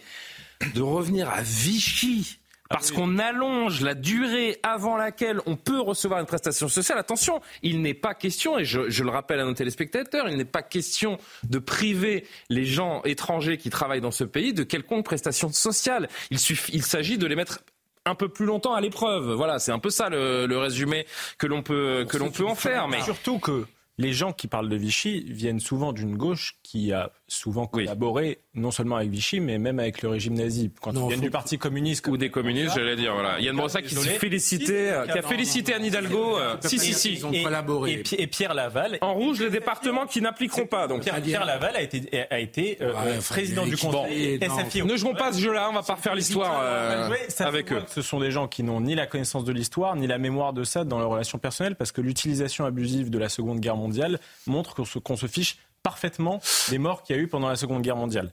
Ça, c'est une parenthèse passée. Moi, euh, euh, sur le plan philosophique, j'ai rien contre le concept de préférence nationale et j'explique un peu pourquoi. J'en ai déjà parlé un peu l'autre jour, mais le prestige d'un groupe humain, que ce soit une entreprise, une association, même une nation, se base sur les avantages qu'il donne à ses membres par rapport aux gens qui en sont à l'extérieur. Donc il ne me choque pas du tout que les Français bénéficient davantage que les étrangers n'ont pas. Ça ne fait pas des étrangers des gens détestables ou qu'on a envie de dégrader, loin de là. Mais si on a envie de redonner une valeur à la France, à la nationalité française, il ne me semble pas totalement absurde de recréer ce désir d'être français par des moyens financiers. Devenir français, c'est aussi accéder à un certain nombre de droits sociaux, etc. Dans ce contexte où on a envie de redorer le blason de cette nation, ça me semble pas totalement absurde. Mais de quel droit font-ils ça euh, des sites- de- Ils ont consulté leurs administrés ou les gens de. le- Ah Enfin, non, je ne sais pas pas si on dit administrés d'ailleurs pour les conseils départementaux, ça, mais. c'est que euh, toutes les, tous les actes des collectivités locales, euh, mairies, départements, régions, sont soumis au contrôle de l'égalité. Et c'est le préfecture qui, a posteriori, dit euh, la, la décision que vous avez prise est conforme à la légalité ou pas. Donc pour une collectivité locale, elle ne peut pas ne pas respecter la loi. Oui, mais c'est ce Elle qu'ils peut entendent faire. s'abstenir d'appliquer une loi, mais elle ne peut pas continuer à prendre des dispositions qui seraient contraires à la loi, au- au risque d'être censurée par le préfet qui annulerait les Non, mais libérations. Donc tout ça est, pardon, c'est encore de la communication, ça fait partie du, du délire dont je parlais tout à l'heure, où on part dans des excès à propos de cette loi, dans un sens ou dans un autre, parce que les collectivités locales dans notre pays, on n'est pas dans un pays fédéral, on est dans un pays centralisé, et donc les collectivités locales ne font pas la loi. Mais en plus, elles les- sont obligées de l'appliquer. Les vœux des Français sont d'une totale clarté. À 80%, elles veulent moins d'immigration. À 71%, ils sont pour la préférence nationale. Et vous avez ces moralisateurs, ces, ces élites qui sont supérieurs à, à vous, à nous tous, évidemment, qui viennent nous expliquer ce qu'il faut faire, ce qu'il faut penser. Non mais Madame Hidalgo est quand même formidable. Qu'elle refuse d'appliquer une loi qui est soutenue par 70 ou plus de 70% des, Français. Elle nous dit on va entrer en résistance avec l'argent des Parisiens. Vous me direz c'est facile d'entrer en résistance, c'est pas le sien. Euh, et, elle nous dit euh, ben, finalement je vais appliquer mon programme en quelque sorte. C'est-à-dire que forte de ces 1,7% à l'élection présidentielle, elle vient de dire mais non je n'appliquerai pas la loi votée par le Parlement, je n'appliquerai pas ce que souhaitent les Français, je vais appliquer ce que moi je souhaite. Voilà ce qui a été soutenu par euh, 1,7% des, des Français. C'est quand même un peu fort de café, sincèrement. Mais venant d'Anne Hidalgo, finalement, on n'est pas tellement surpris. Elle, elle- elle nous a souvent habitués au pire. Et il y a, souvent, elle n'applique pas, souvent, elle n'applique pas la loi. D'ailleurs, la ville de Paris euh, risque une procédure de mise sous tutelle euh, budgétaire. elle a affiché sur la façade de la mairie pendant le conflit sur les retraites euh, des messages de soutien aux grévistes, alors que les bâtiments publics ne sont pas censés le faire. Elle a annoncé son intention d'aller à l'encontre de la volonté du gouvernement sur le passage à une voie de périphérique. Donc oui, elle est habituée du fait. Non, mais ces gens se, se fichent de ce que demandent les Français, ils sont dans leur logiciel. Je voudrais juste qu'on entende, Amaury, Philippe Ballard, je sais que vous voulez prendre la parole, je voudrais juste que vous entendiez Sacha Ce matin, donc président de la commission euh, mixte paritaire, qui euh, fait partie de ces frondeurs de la majorité qui n'ont pas voté le, texte euh, hier. Il était chez nos confrères d'RTL ce matin. Moi, je comprends que ce soit une demande populaire. Je, ne pense pas qu'il faille satisfaire toutes les demandes populaires. Je pense qu'il euh, fallait un texte sur l'immigration qui, effectivement, permette d'être plus dur à l'égard des délinquants et de régulariser les travailleurs. Non, mais je pense qu'on voit à l'occasion euh, de ce vote euh, qu'il y a. Alors, on parlait des moralisateurs, donc euh, les présidents de, de département, mais vous avez aussi les présidents d'université. Souvent apôtres du wokisme d'ailleurs, qui euh, font des lettres incendiaires en parlant de ces 10 euros qui pourraient être réclamés en cas d'inscription euh, à l'université. Il faut simplement savoir qu'en Allemagne, par exemple, c'est 11 000 euros qui euh, sont demandés aux étudiants. Vous allez au Canada, vous allez aux États-Unis, vous allez dans un certain nombre de pays. C'est pas 10 euros, hein. c'est euh, nettement, nettement, nettement plus. Il y a 95 000 titres qui sont délivrés de séjour, délivrés au titre euh, des étudiants. Vous avez un syndicat de la magistrature, le SM, le fameux mur des cons, qui se d'un seul coup se dresse parce qu'on parle. euh, Le syndicat de la magistrature qui a fait son petit tweet hier hein, en parlant d'une loi euh, insupportable, xénophobe euh, également. Voilà. Sur ces élites qui donnent des morales et qui n'entendent pas ce que disent, euh, ce que disent les Français. Euh... Oui, Amaury. Moi, je voulais dire, c'est ce qui est assez fascinant, c'est qu'on reproche souvent en France aux populistes, je mets ça entre guillemets, euh, de dire que finalement la démocratie serait confisquée justement par ces espèces de, bah, par l'institution judiciaire, par une élite politique, par aussi la, la culture, euh, par les universitaires. Et ben finalement, ce qu'on voit dans cette loi, c'est exactement ça. Ça donne raison à ce populisme-là, c'est-à-dire que finalement, il y a une volonté populaire. On le voit dans les sondages, on voit qu'il y a une volonté politique, il y a une majorité. Et vous avez toute cette espèce de, de, de France-là eh bien, qui est contre, antidémocratique et qui dit non, nous avons raison contre le peuple parce que nous sommes supérieurs et nous, a- nous nous juchons sur nos Ce que dit Sacha Ollier, ce que disent ces élus de gauche, ce que disent ces gens qui crient au loup, qui crient à Vichy, c'est juste. En fait, les Français sont des imbéciles. Et si vous ne nous écoutez pas, euh, nous partons. Vous en parlez tout à l'heure, ça porte un nom, ça a été étudié en sciences politiques. Dites-moi. Le centrisme autoritaire. Il y a une étude qui a été menée par le Pew Research Je veux bien Center. réagir quand même. Mais c'est une étude qui a été menée par le Pew Research Center, qui est l'équivalent du CEVIPOV, du laboratoire de sciences politiques de Sciences Po, euh, aux États-Unis, et qui a été menée sur plus d'une centaine de pays. Eh bien, les gens qui respectent le moins les valeurs de la démocratie libérale sont désormais ceux qui se revendiquent comme centristes. Pourquoi? Parce qu'ils prétendent être le cercle de la raison. Et donc tous ceux qui s'en écartent doivent être exclus. Et donc ils n'hésitent pas. Et on a vu Emmanuel Macron pratiquer peu ou prou ce- cette, euh, enfin mettre en application cette vision-là des choses. Il faut que les outils de la démocratie empêchent la souveraineté. Enfin, ou le choix des électeurs qui ne s'inscrivent pas dans cette vision du cercle de la raison ou mainstream, où chacun l'appellera comme on veut. Donc, mais ça s'arrête pas aux centristes, hein. Donc, voilà. Euh, Donc c'est- Sacha Houlier, la gauche aujourd'hui qui est dans la Sacha même, Houlier, euh, Sacha la quand il dit. Sacha Houlier quand il dit, ne faut pas suivre tout ce que souhaitent les Français. Pardon, là on n'est pas. Il y a des institutions qui prévoient effectivement d'éviter les emportements populaires ou les emportements émotionnels. Il y a le Sénat qui est prévu pour ça. Il y a le Conseil constitutionnel. Il y a des tas de mécanismes en France dans nos, nos institutions qui permettent d'éviter ça. Il n'y a pas besoin de dire quand une loi a été votée selon la Constitution, selon les processus prévus par le droit parlementaire, de dire qu'il ne faudrait pas écouter les Français sur ce qu'ils veulent, parce que ça, c'est un déni de démocratie. Alors, deux réponses rapides. Philippe Guibert, parce que je vous ai vu euh, vivement réagir, Michael Sadoun également, et puis on va, on va avancer. C'est une chose de dire euh, qu'on doit écouter les Français. C'est une autre chose de dire qu'on a des convictions aussi. Si François Mitterrand avait écouté les Français en 1980, il n'aurait pas supprimé la peine de mort. Euh, les Français ont voté pour François Mitterrand et ça faisait partie des Ouais, 140 mais propositions. Il l'a fait, il l'a fait avait une à une période politique pour le faire. Oui, mais il l'a fait pendant la campagne électorale face à une opinion qui je était. parlais pas de ça, Philippe. Je parlais d'une je étude dans je 100 voudrais pays qui dit que les centristes sont désormais ceux Non, mais ça, je qui suis respectent toi, le mais je moins. aller plus loin dans la discussion, si vous permettez. C'est, on ne peut pas non plus considérer que les politiques ont pour rôle de dire oui à tout aux Français. Mais ça n'est pas ce que je Parce que dans un certain nombre de domaines, les demandes populaires Il y a des sont corps intermédiaires, il y a des... Euh, laissez parler, s'il vous plaît. Allez-y, Philippe, c'est moi qui m'occupe de les la sécurité. demandes euh, populaires peuvent être parfaitement démagogiques. Ça peut être le cas dans le, dans le domaine de l'immigration. Euh, ça peut être le cas dans le domaine euh, fiscal, ça peut être dans le cas dans le domaine économique. Donc il y a des tas de domaines où ce que demandent les gens n'est pas possible. Mais et qu'il y a quand même un principe de réalité. de Je termine sur un point.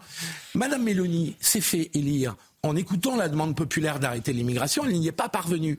Et aujourd'hui, Madame Mélanie peut-être à la différence de ses amis euh, en en France, euh, est sur un discours beaucoup plus réaliste. Et elle a, fait- elle a arrêté de promettre tout et n'importe quoi vous confondez deux et euh, de, de tenir un discours qu'elle sait Allez, je ne crois pas pas, Sébastien, il faut qu'on avance. Non, mais juste, juste pour, juste pour répondre. grille de lecture pour, pour finir peut-être la discussion là-dessus. C'est bloc contre bloc. Vous savez, c'est Jérôme Sainte-Marie qui a théorisé ça. Il y a le bloc élitaire, celui qui sait, qui sait tout, dont vous parliez, moralisateur, euh, euh, une partie du monde de la culture, euh, universitaire, etc. Et puis euh, le bloc euh, Oui, populaire. Et évidemment, ça n'a rien de péjoratif. c'est- pas pareil, justement, je voulais revenir Non, mais quel dernier mot. Le bloc populaire, c'est très beau, c'est que très noble. dit qui était très intéressant. C'est pas le- la même censure du débat que la gauche. La gauche veut remplacer la politique par la morale. Le centrisme veut remplacer la politique par la technique. C'est d'une nature totalement différente et c'est peut-être une des Oui, dimensions qui me dérange le plus dans le macronisme. C'est ce remplacement du clivage idéologique et de la discussion franche sur les valeurs par des ajustements techniques à la marge. Allez, s'il vous plaît, les amis, je voudrais juste, on va, parce qu'il nous reste, euh, allez, 20-25 minutes euh, ensemble. Je voudrais qu'on entende, parce que ça fait le tour des réseaux sociaux, quasiment les gens ne parlent que de ça, euh, bien plus que de la loi immigration. C'est les propos du chef de l'État sur Gérard Depardieu. Donc on va entendre ça dans, dans 3 minutes et on fera un petit tour de, un petit tour de table. Je voudrais juste qu'on conclue cette page euh, loi immigration par cette séquence, parce que ça dit tout en fait de de cette façon de se donner un spectacle de la gauche depuis euh, depuis hier et de crier et de crier Julien, pas que de la gauche. euh, bah là, en l'occurrence, je vais lancer Jérôme Gage, donc euh, Oui, c'est la gauche. que de la gauche quand même. Regardez cette séquence du député de gauche, donc Jérôme Gage, hier, séquence édifiante parce que Jérôme Gage, c'est juste celui, euh, parmi d'autres, hein, qui a voté la motion de rejet avec le RN et qui, euh, hier soir, parlait de honte et hurlait dans la salle des quatre colonnes. Tu as voté avec les voix du RN. La majorité est à 268. Tu votes avec les voix du RN. Un jour, tu as dit tu as été de gauche, toi. Un jour, tu as été de gauche et tu votes avec les voix du Rassemblement national. Tu fais passer ce texte avec eux. J'ai honte pour vous.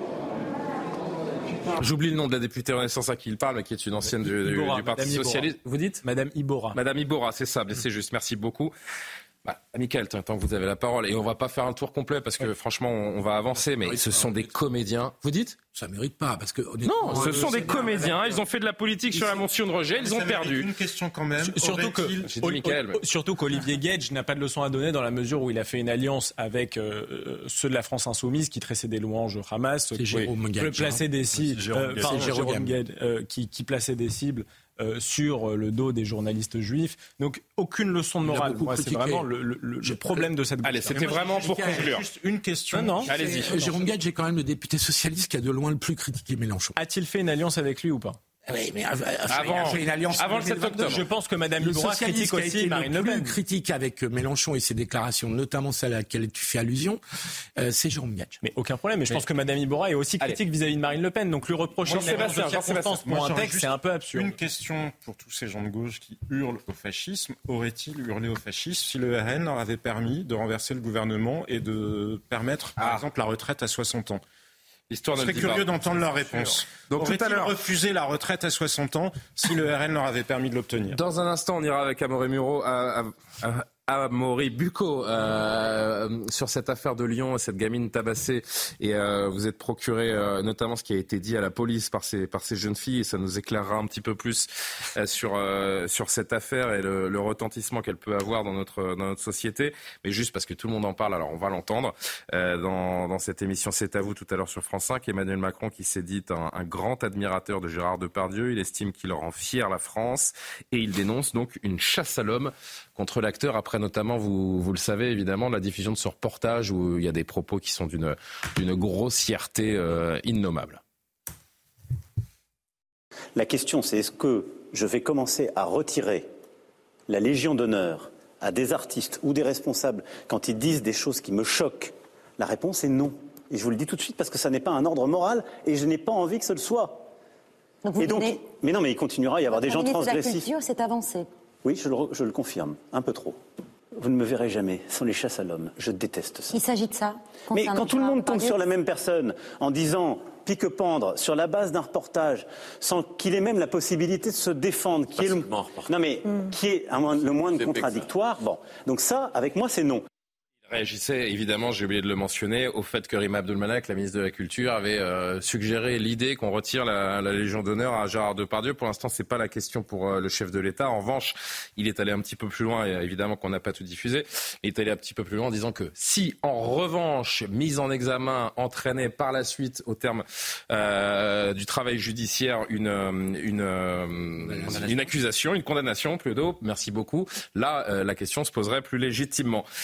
Sandrine Rousseau, bien sûr, évidemment. S'il y a une déclaration sur Gérard Depardieu, il faut chercher le tweet de Sandrine Rousseau. Les mots d'Emmanuel Macron au sujet de Depardieu sont encore une fois une insulte au mouvement de la libération de la parole des victimes de violences sexuelles. Johan Usaï. Bon, je vais pas commenter ce que dit Sandrine On va pas y passer une heure, hein, je vous le dis tout de suite, mais... euh, on, on va s'épargner de commenter le tweet de Sandrine Rousseau. En revanche, je trouve que euh, la prise de parole et la prise de position du président de la République Sur la Légion d'honneur de Gérard Depardieu, est une précisément. prise de position qui est juste, qui est équilibrée. Le chef de l'État a raison de dire qu'on ne retire pas une Légion d'honneur parce qu'il y a des propos euh, graveleux, déplacés, qui m'ont choqué les propos de Gérard, Depa- de Gérard Depardieu. Hein. C'est pas du tout le problème. J'ai été choqué par ces propos, mais on ne retire pas une Légion d'honneur. Pour cela, la ministre de la Culture s'est jetée avec la meute là tout de suite pour le condamner, pour le clouer au pilori, pour euh, elle, elle était. D'autant que tout ça ne fait pas suite à la mise en examen qui Non, euh, est effective depuis euh, deux ou trois ans, mais sur la base d'un reportage dont d'ailleurs on est Et en train de questionner ça, là, le montage, hein, parce qu'il se trouve que Personne n'a la réponse pour le moment, mais l'enquête est en train d'être menée et le président lui-même l'a rappelé. Il se trouve que les images qui sont collées aux propos de Gérard Depardieu, notamment sur ce moment insupportable où il sexualise une gamine de, de 10 ans, a priori, et je parle au conditionnel, tout ça est, sous- est en train d'être vérifié parce que les images du moment ne correspondraient pas aux mots et il parlerait plutôt d'une femme adulte et pas du tout de Mais cette gamine. bon, Sandrine Rousseau, Sandrine Rousseau, dans son tweet, elle parle de la libération de la parole des femmes. Donc elle fait Quel pas, rapport? Elle fait pas du tout référence au reportage de complément. Mais elle est à côté de la plaque. Elle, fait référence à, à l'accusation de viol qui, qui vise Gérard Depardieu. Elle est à Donc, en côté fait, de la plaque. Elle le considère d'ores et déjà comme coupable. C'est-à-dire que Sandrine Rousseau, élue de la République, qui siège au Parlement, fait complètement fi de la présomption d'innocence, qui est pourtant quelque chose de fondamental. La présomption d'innocence qui est quand même de moins en moins respectée. Donc sous prétexte d'une accusation, il n'y a même pas de mise en examen pour l'instant. Attendons de voir. Mais évidemment, je trouve tout à fait regrettable que la ministre de la Culture ait souhaité retirer cette elle Légion d'honneur. un peu trop avancée, a dit ça ne Emmanuel sera Macron. pas hein. le cas, heureusement, mais c'est un recadrage en règle de cette ministre de la Culture qui, là, vraiment, c'est- c'est une sanction présidentielle. Pour Tacle à la gorge pour Rima Abdulmalak de la part de Emmanuel Macron. Philippe Ballard, un petit mot? Euh, sur la ministre de la Culture Bah, Sur les mots du président. Et... Bah écoutez, sur- ouais, ça me paraît de bon sens. Voilà, comme quoi, vous voyez, même quand euh, Emmanuel Macron, on peut dire, euh, ça, ça paraît de, de bon sens. Il y a eu un film euh, dont on a beaucoup parlé la semaine dernière. Moi, j'étais à l'étranger la semaine dernière. J'étais en mission parlementaire en Chine avec d'autres députés. Donc, vous étiez pas à Tahiti J'étais non, j'étais en Au frais de la mairie. Euh, c'est très intéressant. Euh, voyage très intéressant. Donc, j'ai pas vu ce, ce film, j'ai pas entendu les propos de Gérard Depardieu euh, en Corée du Nord, hein, je crois. Oui, oui, c'est ça, dans un film de Yann Moix qui je date d'il y a prononcerai pas 5 ans. Parce que j'ai j'ai 5 pas ans entendu. Bon, Oui, c'est ça. Euh, écoutez, ce que dit le chef de l'État, je pense que ça, ça semble du bon sens. Michael, un dernier mot et on passe au JT Non, mais je vais pas faire long. Euh, Je suis d'accord avec Emmanuel Macron. Ça fait du bien d'entendre ça. C'est une parole apaisée, qui est respectueuse du temps médiatique. Euh, Voilà, que dire d'autre? Je veux dire que vous êtes à contre-courant des, des féministes pas- qui se déchaînent sur Twitter. hein. Sans être, sans féministe, pour moi je pense qu'il n'est pas dans son rôle, dans la manière. On lui a dans posé le- la question. Dans la réponse qu'il a apportée. Dans le type de réponse qu'il a apporté parce qu'elle est très longue. On lui demande s'il faut retirer la Légion d'honneur. C'est le grand maître de la Légion d'honneur. Il n'a pas, répondu, il a pas juste répondu à ça. C'est la manière dont il y a répondu. Et je trouve qu'il se met au niveau de commentateur. Ça n'est pas le rôle du président de la République. Il y a des procédures judiciaires en cours qu'il attend, qu'il en attend. Allez, très vite, Maureen nous attend pour le journal. Juste une très courte remarque. Euh, ce qu'il a dit, qui paraît de bon sens, il ne l'a pas appliqué à ses ministres. Damien Abad a été démissionné avant d'être mis en examen. Euh, sur les affaires de l'accusation. Pas, pas la même fonction. C'est pas la même fonction. Euh, oui, donc c'est, ça veut dire que ce qui vaut pour la Légion d'honneur ne vaut pas pour un ministre. Ah oui, c'est sûr, à fonction différente, réaction différente. Je pense que pour le coup, il a raison. 23h31, Maureen Vidal et euh, avec Amaury Bucco, on vous dit euh, tout ce qu'il faut retenir des auditions de ces quatre jeunes filles qui en ont tabassé une autre à Lyon il y a quelques semaines.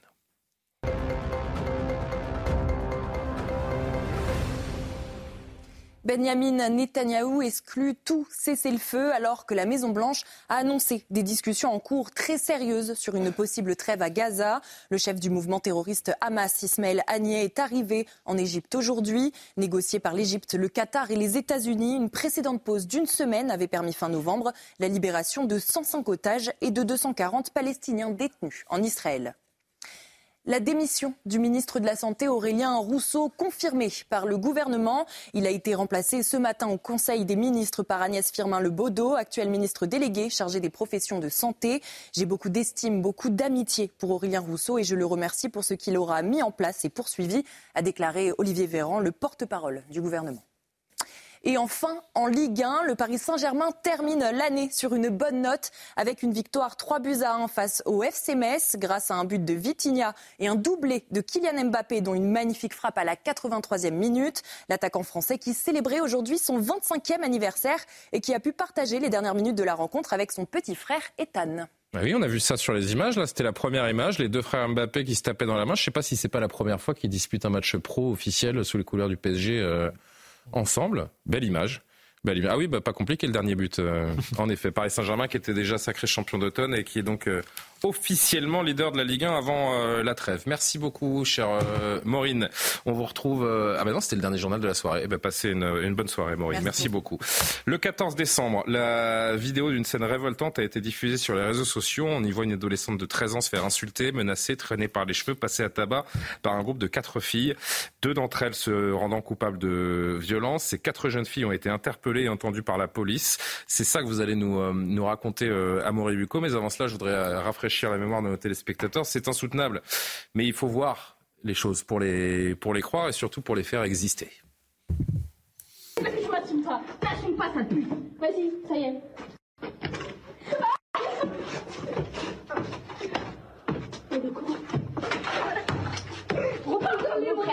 Reparle encore mon frère. Je suis désolée, je suis désolée. Pas encore. Je suis désolée, je suis désolée. Je suis désolée. Ta gueule, Je te donne l'argent même. Pas les couilles. S'il te plaît. S'il te plaît. Ma mec, tu rentres pas chez toi. Je suis désolée. Désolée. Désolée. Aïe, s'il vous plaît, arrêtez. Je vous donne de l'argent. M'en pas les couilles. Raconte pas la vie. Aïe, je suis désolée. Je vous jure, je suis désolée. Je vous donne de l'argent même si vous voulez. Aïe. Je suis désolée. S'il vous plaît. Comprends encore mon frère. Oui, je suis désolée. Je nie ta mère c'est monstrueux, c'est insoutenable, même avec le floutage, franchement, c'est à peine regardable. Amaury euh, voulait nous reparler de cette vidéo euh, parce que euh, justement, vous avez obtenu de, plus amples informations sur les motivations de ces euh, auteurs. Je rappelle que la victime a, 13 ans. Oui, je, je voulais juste d'ailleurs vous rappeler les faits brièvement, Julien. Pour rappel, donc ça s'est passé dans le 9e arrondissement de Lyon. C'était le 10 octobre dernier. La victime avait porté plainte deux jours plus tard avec son père.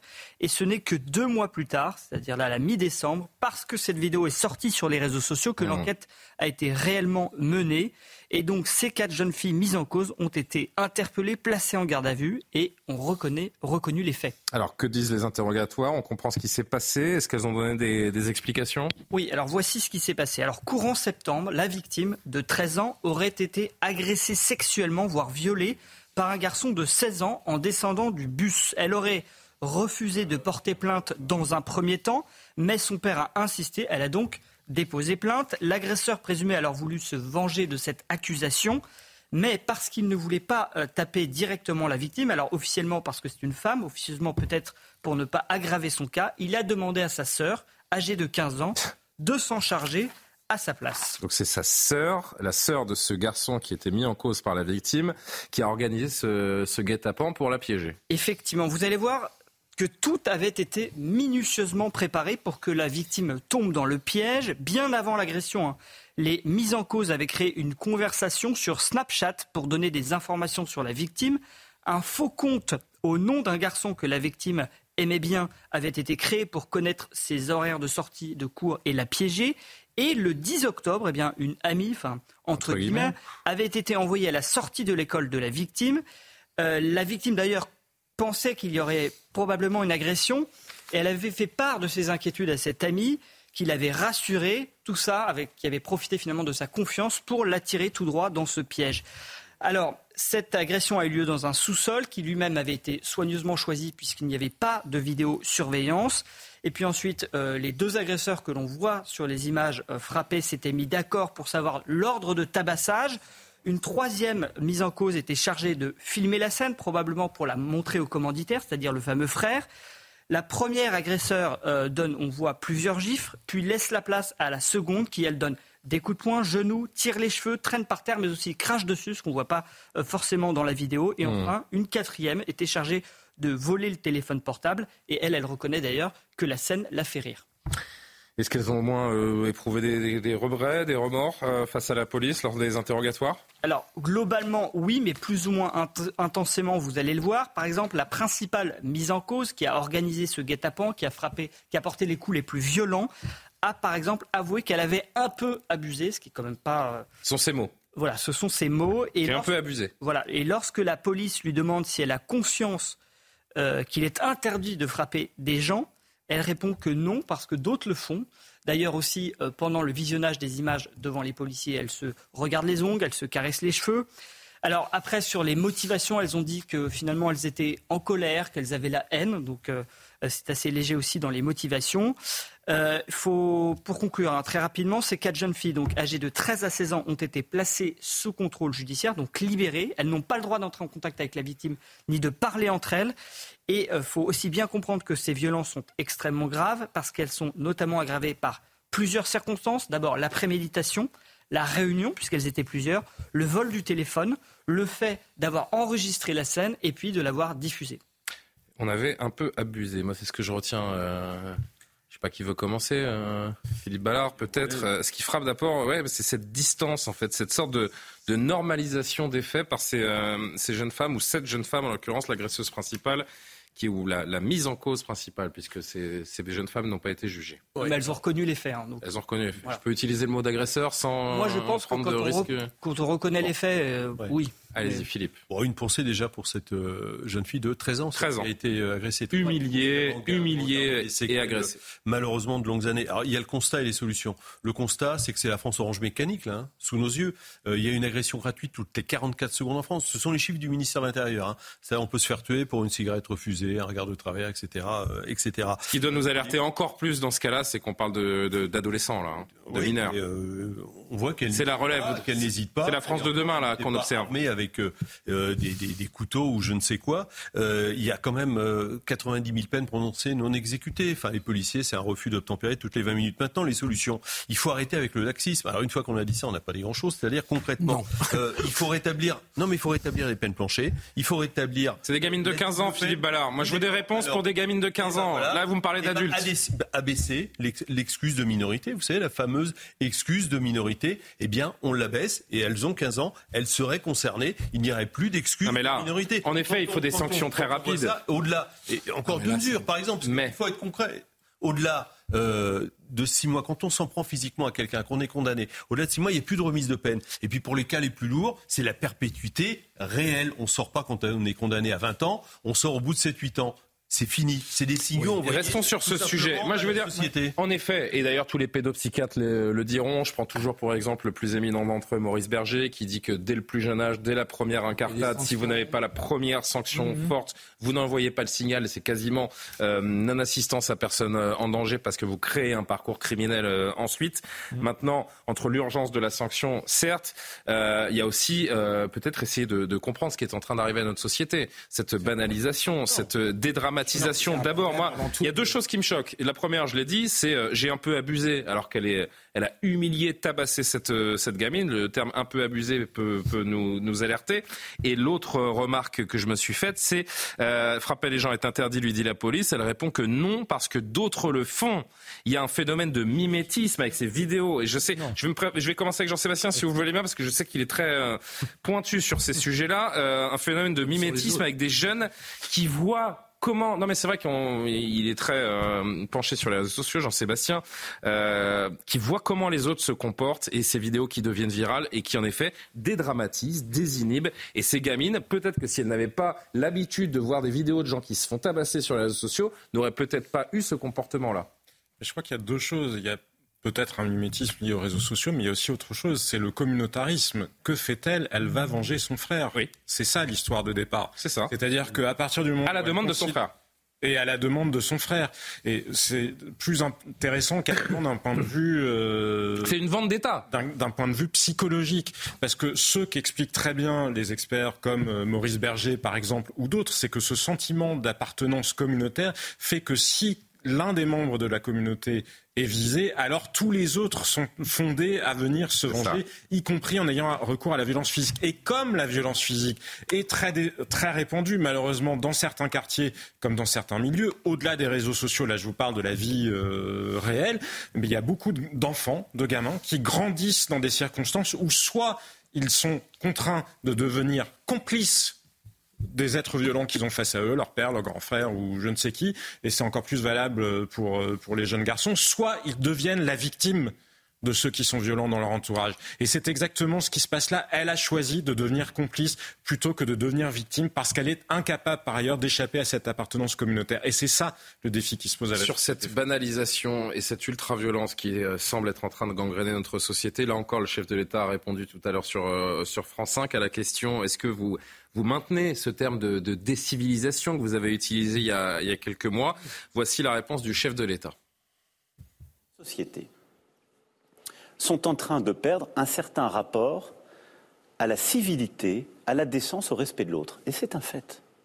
Et on s'habitue progressivement à une violence langagière, à des attaques aux biens, puis à des attaques aux personnes, en les légitimant par tel ou tel soubresaut de combat ou d'actualité.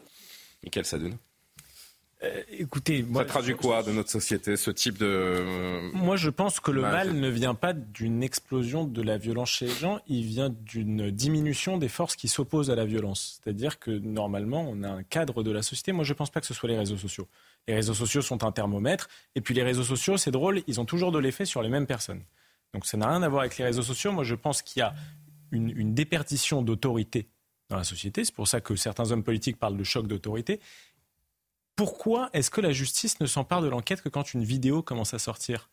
Je, je sais même que cette, Parce qu'il y a tellement de cette cas. jeune fille, cette jeune fille qui s'est fait taper a dû envoyer un message à un influenceur de Lyon, de Vénissieux, qui s'appelle Bassem. J'ai vu ça, oui. En lui racontant son histoire, il lui répond très gentiment qu'elle sera sous sa protection et il lui répond en disant Lyon, c'est à nous.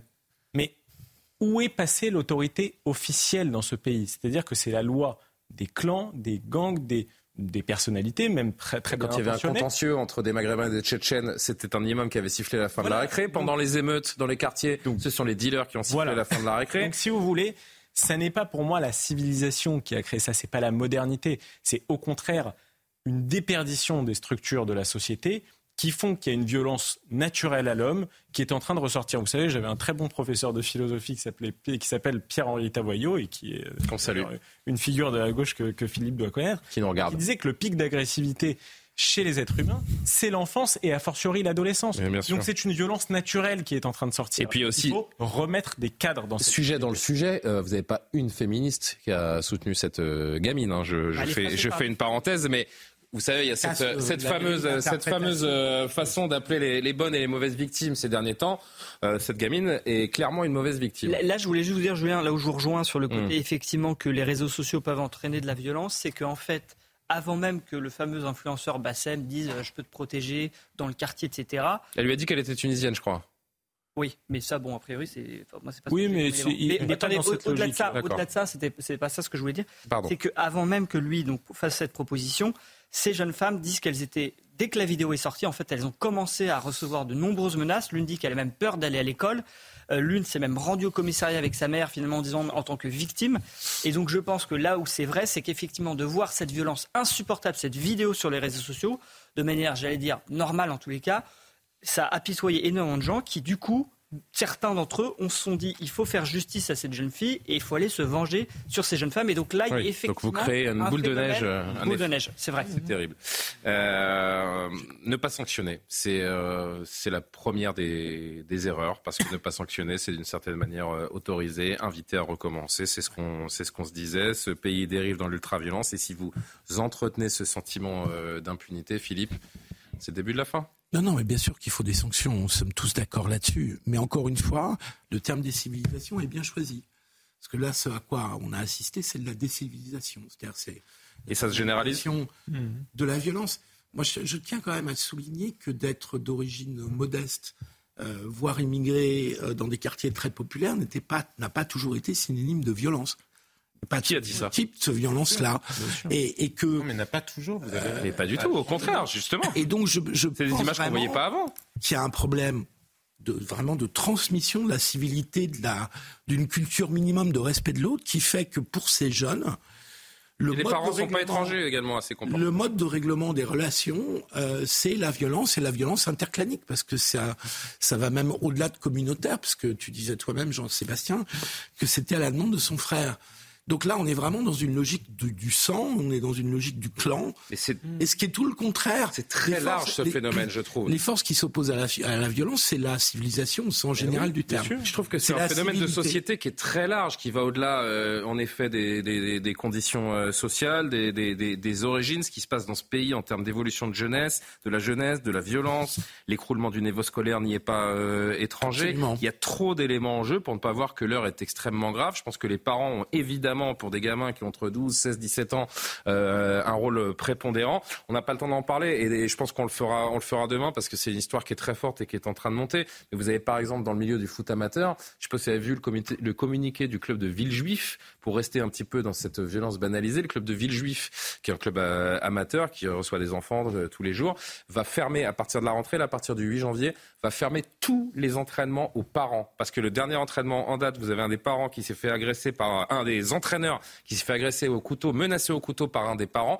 Il- les parents sont en train de devenir fous parce qu'ils veulent faire des Mbappé à, à tous les gamins. Ils veulent évidemment, euh, il y a l'appât du gain, etc. Les parents sur les bords de terrain sont en train de mettre une pression scandaleuse aux éducateurs. Ça en vient aux mains, ça en vient à des menaces verbales, physiques. Vous avez plusieurs clubs de foot de région parisienne qui sont en train de sonner la sonnette d'alarme. C'est- c'est- je, je parle de ça parce que c'est toutes les strates de notre société Ouais, vous qui sont raison, en train d'être euh, d'être touchées. que- Et je trouve que cet exemple de Villejuif, on, on en parlera demain parce que c'est vraiment important, euh, je trouve est également très symbolique. Les parents Parce que c'est pas dit. responsabilité. Vous citez 100% tout à l'heure, très intéressant. Moi, je l'avais Et on conclut, hein, c'est l'heure de la fin. Euh, je l'avais C'est l'heure de finir. Je crois qu'il était invité de Sonia Mabrouk il y a quelques mois. Oui. Pour écouter, j'ai réécouté euh, l'autre jour en, en replay. Euh, mais ce qu'il dit, c'est glaçant. C'est que vous avez face à vous. Alors là, on parle pas des parents. Encore une fois, on parle des pédopsychiatres, donc des enfants. Ils sont complètement déstructurés. La prison, ça ne leur parle euh, même pas. Et euh, il faut revenir sur cet aspect quand même clanique, mais qui rime avec communautaire. C'est terminé. Sinon, on terminé. Je, je suis très en retard et je suis en train de, de me faire faire reprendre par la régie. Je suis désolé. Mais euh, on restera sur cette thématique. Je vous le disais, je, je- je pense qu'on prendra le temps demain d'évoquer ce, ce sujet dans le foot amateur parce que c'est terrible. Laura Tapiro a préparé cette émission. Maxime Fer, Coralie Deleplace, je les en remercie. Merci à tous les six d'avoir été mes invités. Merci surtout aux téléspectateurs de nous être fidèles. L'édition de la nuit avec Simon Guillain. Vous en aurez-vous demain soir, non pas à 22h, parce que entre 21h et 22h30, vous avez un documentaire exceptionnel à suivre en compagnie de Olivier Benkemoun, un, un documentaire inédit et, et déchirant autour du, du massacre de la rave party le, le 7 octobre dernier. Et après le, le- le documentaire et, et un débrief, on se retrouvera à partir de 22h30 demain. Bonne soirée à tous.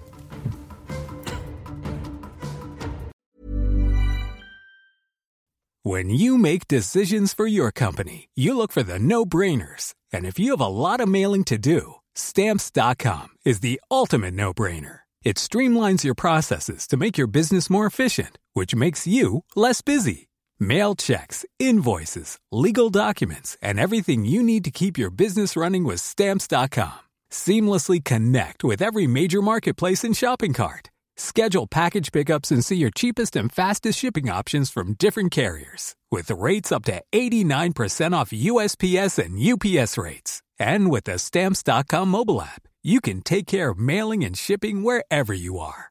Make the same no-brainer decision as over 1 million other businesses with stamps.com. Sign up with code program for a 4-week trial plus free postage and a free digital scale. No long-term commitments or contracts. That's stamps.com. Code program.